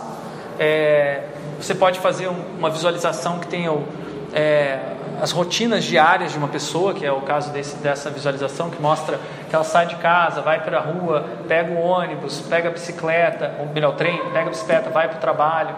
Então ela está visualizando o dia a dia dela. Tá? O resultado do jogo da visualização low-tech é uma foto que você tira e que você tem uma, uma informação muito mais contextualizada e divertida para o usuário que está participando da pesquisa. Game storming é uma maneira de você usar jogos para criar ideias, é tipo brainstorming com jogos. Foi muito popularizado aí no Vale do Silício. O pessoal da Design Thinking, na Stanford, usa bastante essa abordagem aqui. O jogo da mapa da empatia que eu mostrei para vocês é um clássico do Game Storming. Os jogos de Game Storming normalmente eles têm regras bem simples. Não, não podem ser, pode se dizer que não é muito jogo, nem é para ser, porque é, um, é uma, apenas uma técnica de cocriação, de, de discussão inspirada em jogos. Se desenvolveu muito a partir dos anos 80 e 90 e não tem aquela pegada de participação, é uma pegada mais de criatividade, as pessoas ficarem mais é, ativas numa reunião. O jogo que está aparecendo na foto é, uma, é um jogo do desenho o seu produto como se fosse um é, desenho o seu serviço como se fosse um produto. Então, que eles estavam discutindo é, uma empresa de reciclagem, um serviço de reciclagem ser um, uma, sei lá, uma metaforicamente ser uma jato, mochila jato. Bom, esse estudo de caso aqui da, do Hospital de Clínicas não vou passar porque eu já passei para vocês em outra aula. Tá? Era um complemento de uma. No ano passado eu fiz diferente essa ordem. Então, meio que era isso que eu tinha que passar. Vamos fazer o seguinte, já que sobrou 15 minutos, vamos fazer Lego Series Play então. Vamos fazer. É o seguinte, então, já para combinar com a, a, discussão de fechamento, é, vocês vão montar um modelo que explica o que é jogos de projetar, o que você achou interessante em jogos de projetar. Utilize metáforas. Para montar o seu modelo, você não pode falar, em silêncio essa atividade. Então venham aqui, montem um modelo, vocês têm cinco minutos para montar um modelo do que, que vocês acharam interessante de jogos de projetar, começar a apresentar. E lembrando que você vai mostrando no, com o dedo no modelo as coisas que você está falando que você viu sobre jogos de projetar. Quem quer começar? Então vai lá. Então, na verdade, é mais a parte lá dos surrealistas. Que eu... Mostra para todo mundo o seu modelo e vai apontando as peças, as partes. Então, que todo mundo vai discutindo, vai tendo as regras e de repente quando a, chega a, o final, a discussão, o jogo acaba, né? Então o jogo vai ter um vencedor, que daí seria bonequinho que fez as pensou, pensou, pensou, pensou, daí não tem mais um objetivo final no jogo, né? Não tem como terminar esse jogo. Mas o que é esse venceu? Ah, acaba o jogo, então alguém tem que vencer. Entendi. Então seria tipo a pessoa que planejou, projetou e foi em, em, adiante. Então seria. E o que, que é essa roda aí? É o caminho dele. Caminho? É, assim? o caminho do jogo, que ele vai caminhando ah. e fazendo as estratégias dele. Daí Entendi. tem. Vai subindo os degrauzinhos até chegar. Degrau significa o quê? as vitórias, os, os passos dele. Ele vai caminhando, daí vai subindo, vai subindo, vai subindo. Tá. E o que, que isso tem a ver com projetar? Ah, daí. daí pega. É, você pensou mais na experiência do jogador mesmo. Né? Isso, né? é. Entendi. Ok. Quem quer mostrar modelo? Tá. Eu queria demorar muito mais tempo para fazer, porque eu tinha uma ideia na minha cabeça. Que eu representei bem simples. Assim, né? Eu coloquei aqui essa menina em cima desse, desse negocinho aqui. É como se fosse um. Representaria uma máquina dela, alguma coisa assim. Em que ela iria numa, numa plataforma treinar. Ela iria basicamente treinar, treinar, treinar. Até ela se transformar nessa outra aqui que ela estava pilotando uma a ideia é que o objetivo aqui dela é um pouco mais lúdico, numa, num, num local de treinamento, né? pode ser bem lúdico, mas que o objetivo dessa, desse momento de brincadeira dela é chegar nesse objetivo aqui, de uma coisa concreta, né? uma coisa aplicável, naquele objetivo lá que está lá, tá lá distante. Então ela iria brincar no começo lá, imaginando o, o design, os, as pessoas jogando né? o, jogo, o, o jogo para projetar, né?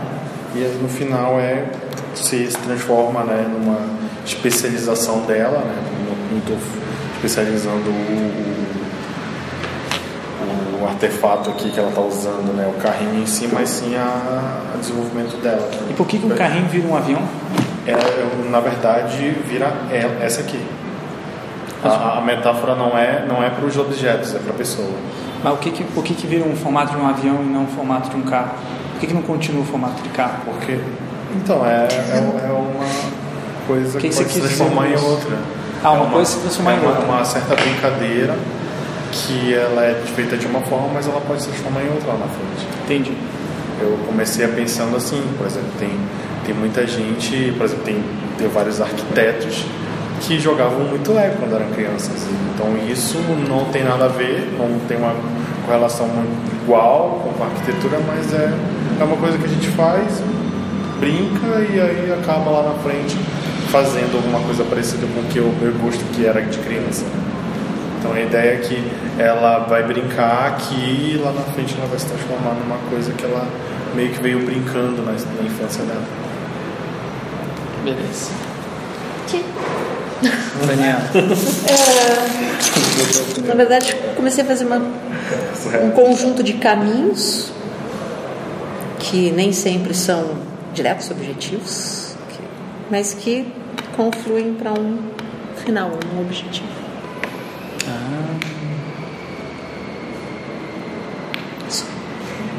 Chega lá no centro? É, E como- quando que se descobre esse objetivo?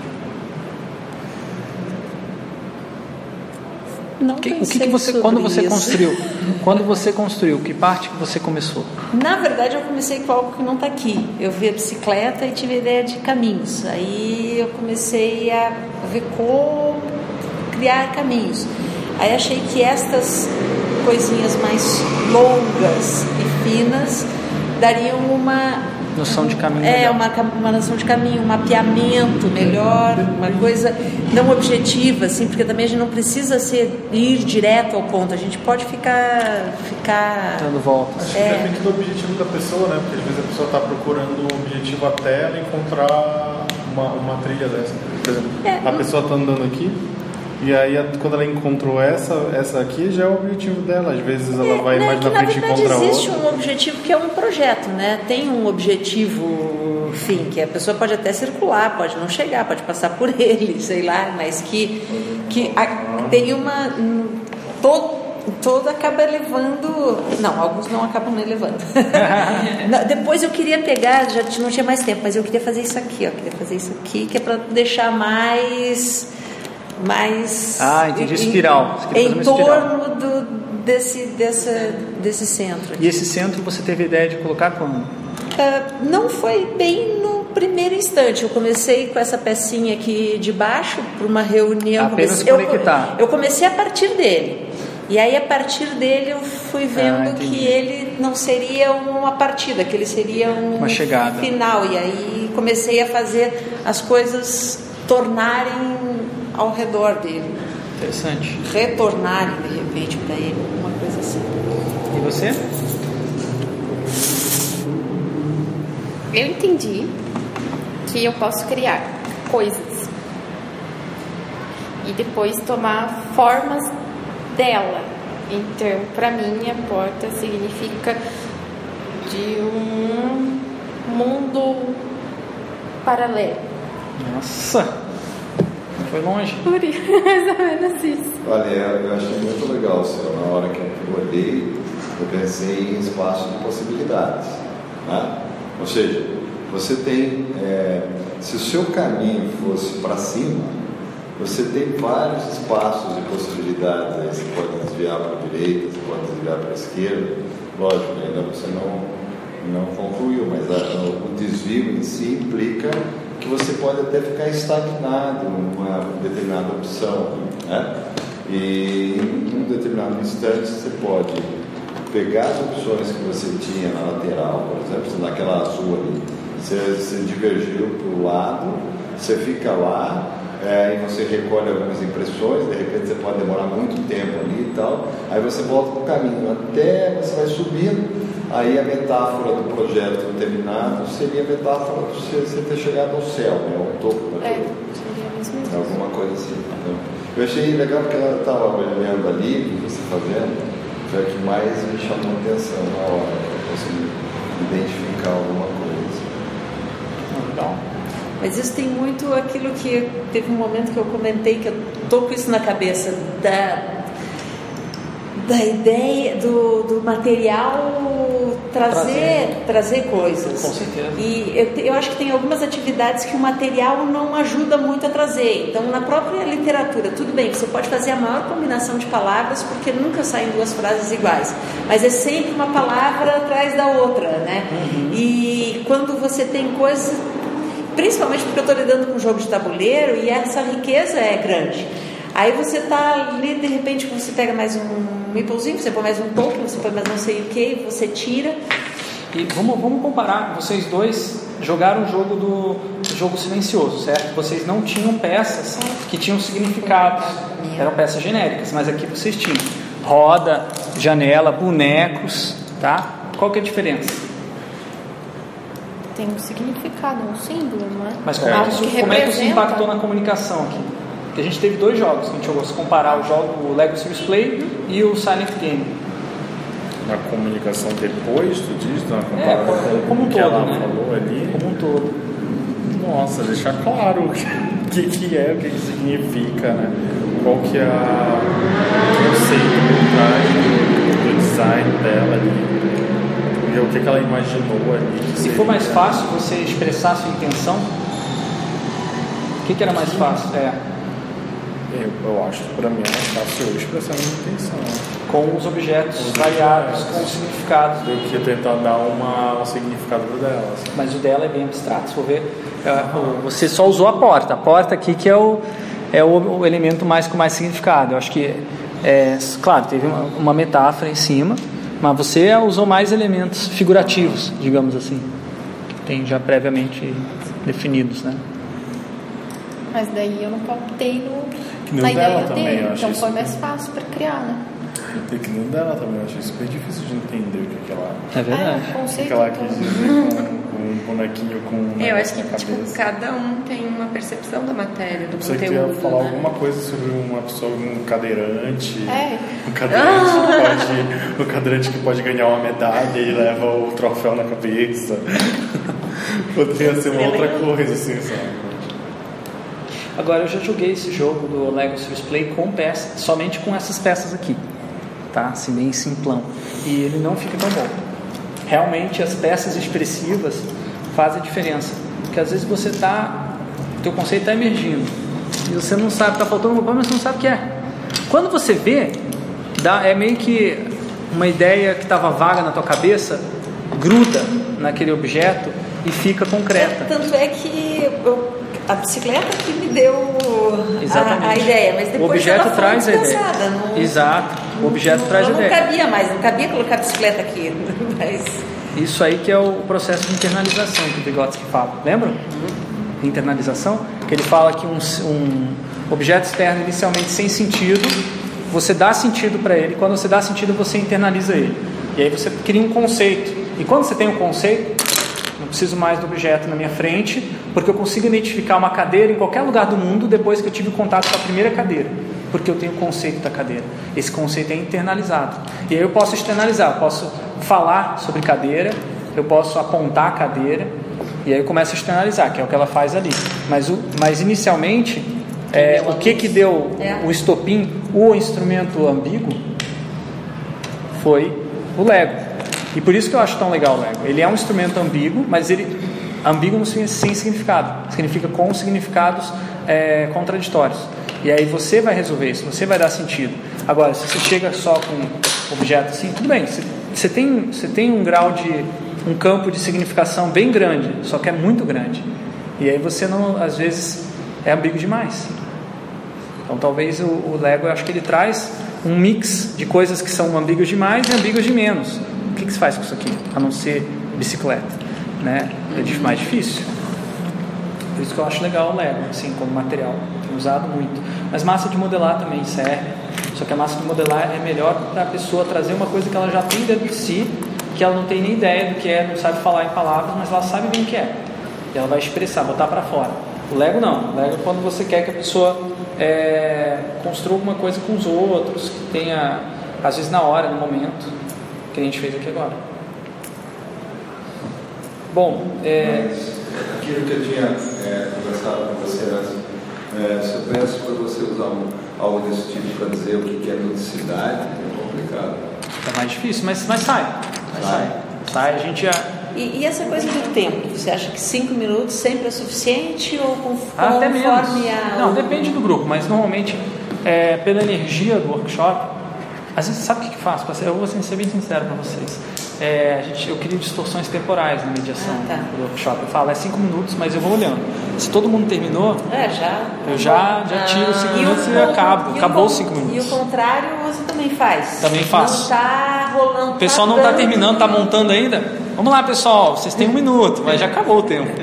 Então, na verdade, o ponto do o tempo é mais uma pressão para você ter uma desculpa também, para você chegar e falar: olha, você está demorando demais, os outros estão atrasados. Mas no final das contas, não é o tempo real que está no relógio que conta, é o tempo vivido, a qualidade daquele tempo vivido que é mais importante no workshop. É, porque também se você dá um tempo, ninguém fez nada, você não chega a nada também, né? Então, Também. é. E também, às vezes, tem muitas pessoas que ficam ansiosas com a sensação de entrar numa atividade que não tem um fim definido. Tem muitas pessoas. Se você falar é cinco minutos só que você vai passar por isso, a pessoa, ah, beleza, vai terminar, vai terminar. É engraçado, as pessoas. É tanta quebra de paradigma você falar, você vai jogar um jogo, você vai brincar de Lego e vai dar um resultado. Né? A gente vai ter agora, na, eu falei para. Estava contando com a Daniela, a gente vai ter um, uma sessão de planejamento participativo para redefinir os rumos da agência de inovação da PUC. 80 pessoas vão vir jogar Lego, brincar de. E essas pessoas, muitas delas, não vão vir com uma predisposição a brincar. É, esse é um, esse é um desafio, nem sei se vai dar certo, mas vou tentar. tá lá, né? Vamos ver o que, que sai. Beleza? É bem interessante essa, essa questão do né? Brincadeira, porque, sob certo aspecto, também a brincadeira e o jogo é um pouco uma muleta. Porque é, se você diz, olha, vamos brincar. Vamos guardar? significa que você não vai fazer algo sério. E se é, É. algo sério, se não é algo sério, um diretor de uma empresa não pode ser o servente Sim. É, eu acho que a pessoa tem, uma possibilidade da pessoa ser mais natural, se expor e sair das amarras. Ficar sem amarras. Alguns podem até ficar com amarras, mas enfim, tem uma. uma... E, e eu fico pensando num outro jogo de, de- um outro uso de jogo que eu acredito que deve ser usado em vários lugares, inclusive na no SBD, aquela pessoa que estava naquele, naquele lugar ali, daquele escape ali, comentou que as empresas vão lá justamente para isso, que é a pessoa revelar emoções. Então eu acho que é muito fácil ver quem é mais competitivo, quem não é tão competitivo, quem ficaria melhor. Que, que numa entrevista normal a pessoa pode responder. É verdade. É, assim, ah, se, pessoa- se- se eu acho que querem uma, uma pessoa não competitiva, eu sou, mas eu não consigo inventar palavras que. Agora, se eu estou jogando, se eu for competitiva, revela, revela. Eu acho que assim, Poxa, isso dá uma ideia muito boa, hein? Ah, É, é, não, não, isso eu já pensei muito, assim, desde o começo. Eu acho que antes de eu ter É qualquer muito ideia, boa, é. eu tinha pensado por esse caminho, mas não, não configurei nada assim. Mas eu penso principalmente na questão da competitividade. Uma pessoa competitiva para uma, pra uma posição de venda é excelente. A pessoa vai vender, porque ela tem aquela coisa. Mas para uma coisa interna, assim, não, ela não. não Pô, você- a gente tem uma seleção lá da Apple Developer Academy, a gente queria só pessoas colaborativas, porque é o que a Apple quer, né? E a gente acabou selecionando algumas pessoas que são muito competitivas. Agora, É, exatamente quando você Só que não tem disse- como saber, a pessoa diz, "Não, eu sou colaborativo". Dessa, dessa, dessa amiga sua que jogou e a princípio ela disse que ela não, não se interessava em ganhar e tudo, depois revelou uma outra coisa. Né? Eu também, na verdade, essa coisa do jogo cooperativo caiu para mim, não foi por uma escolha, foi uma condução assim que ocorreu e acabou indo. E surgiu.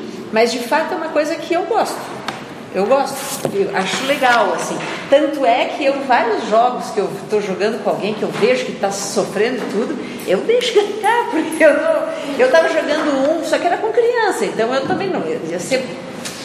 Ia ficar feio até, né? Ser competitiva com criança. Mas tem gente que é tão competitiva que mesmo com criança não consegue. Aí eu tava jogando um que é tipo mico, tem que ficar com uma carta mico na, na mão. E eu tava jogando com, sei lá, meu filho, uma prima de 11 anos e mais dois pequenininhos assim. E aí comecei a ficar eu sempre com mico, né? Daqui a pouco ela, a menina que não é tão pequenininha assim, tia, você tá sempre ficando comigo. Tipo, ela percebeu que eu não estava sendo justa, mas, mas por. É, por, por estar. Tipo, eu já estava querendo passar o mico para eles, assim, né? Então. Eu só esqueci de mencionar esse livro aqui, tá? Que é uma referência muito boa sobre gamificação, Gamification Inc. Mas é a gamificação desse jeito que eu faço. Eles usam muitos jogos é, projetuais também. É o pessoal da MJV, que é uma consultoria de inovação é, bem descolada aqui, brasileira. E esse livro eu achei muito legal de ler. Ele fala sobre o, como que a gamificação ela pode ser usada para redefinir cultura corporativa no sentido de ser mais criativa, mais é, igualitária, democrática. A gente precisa,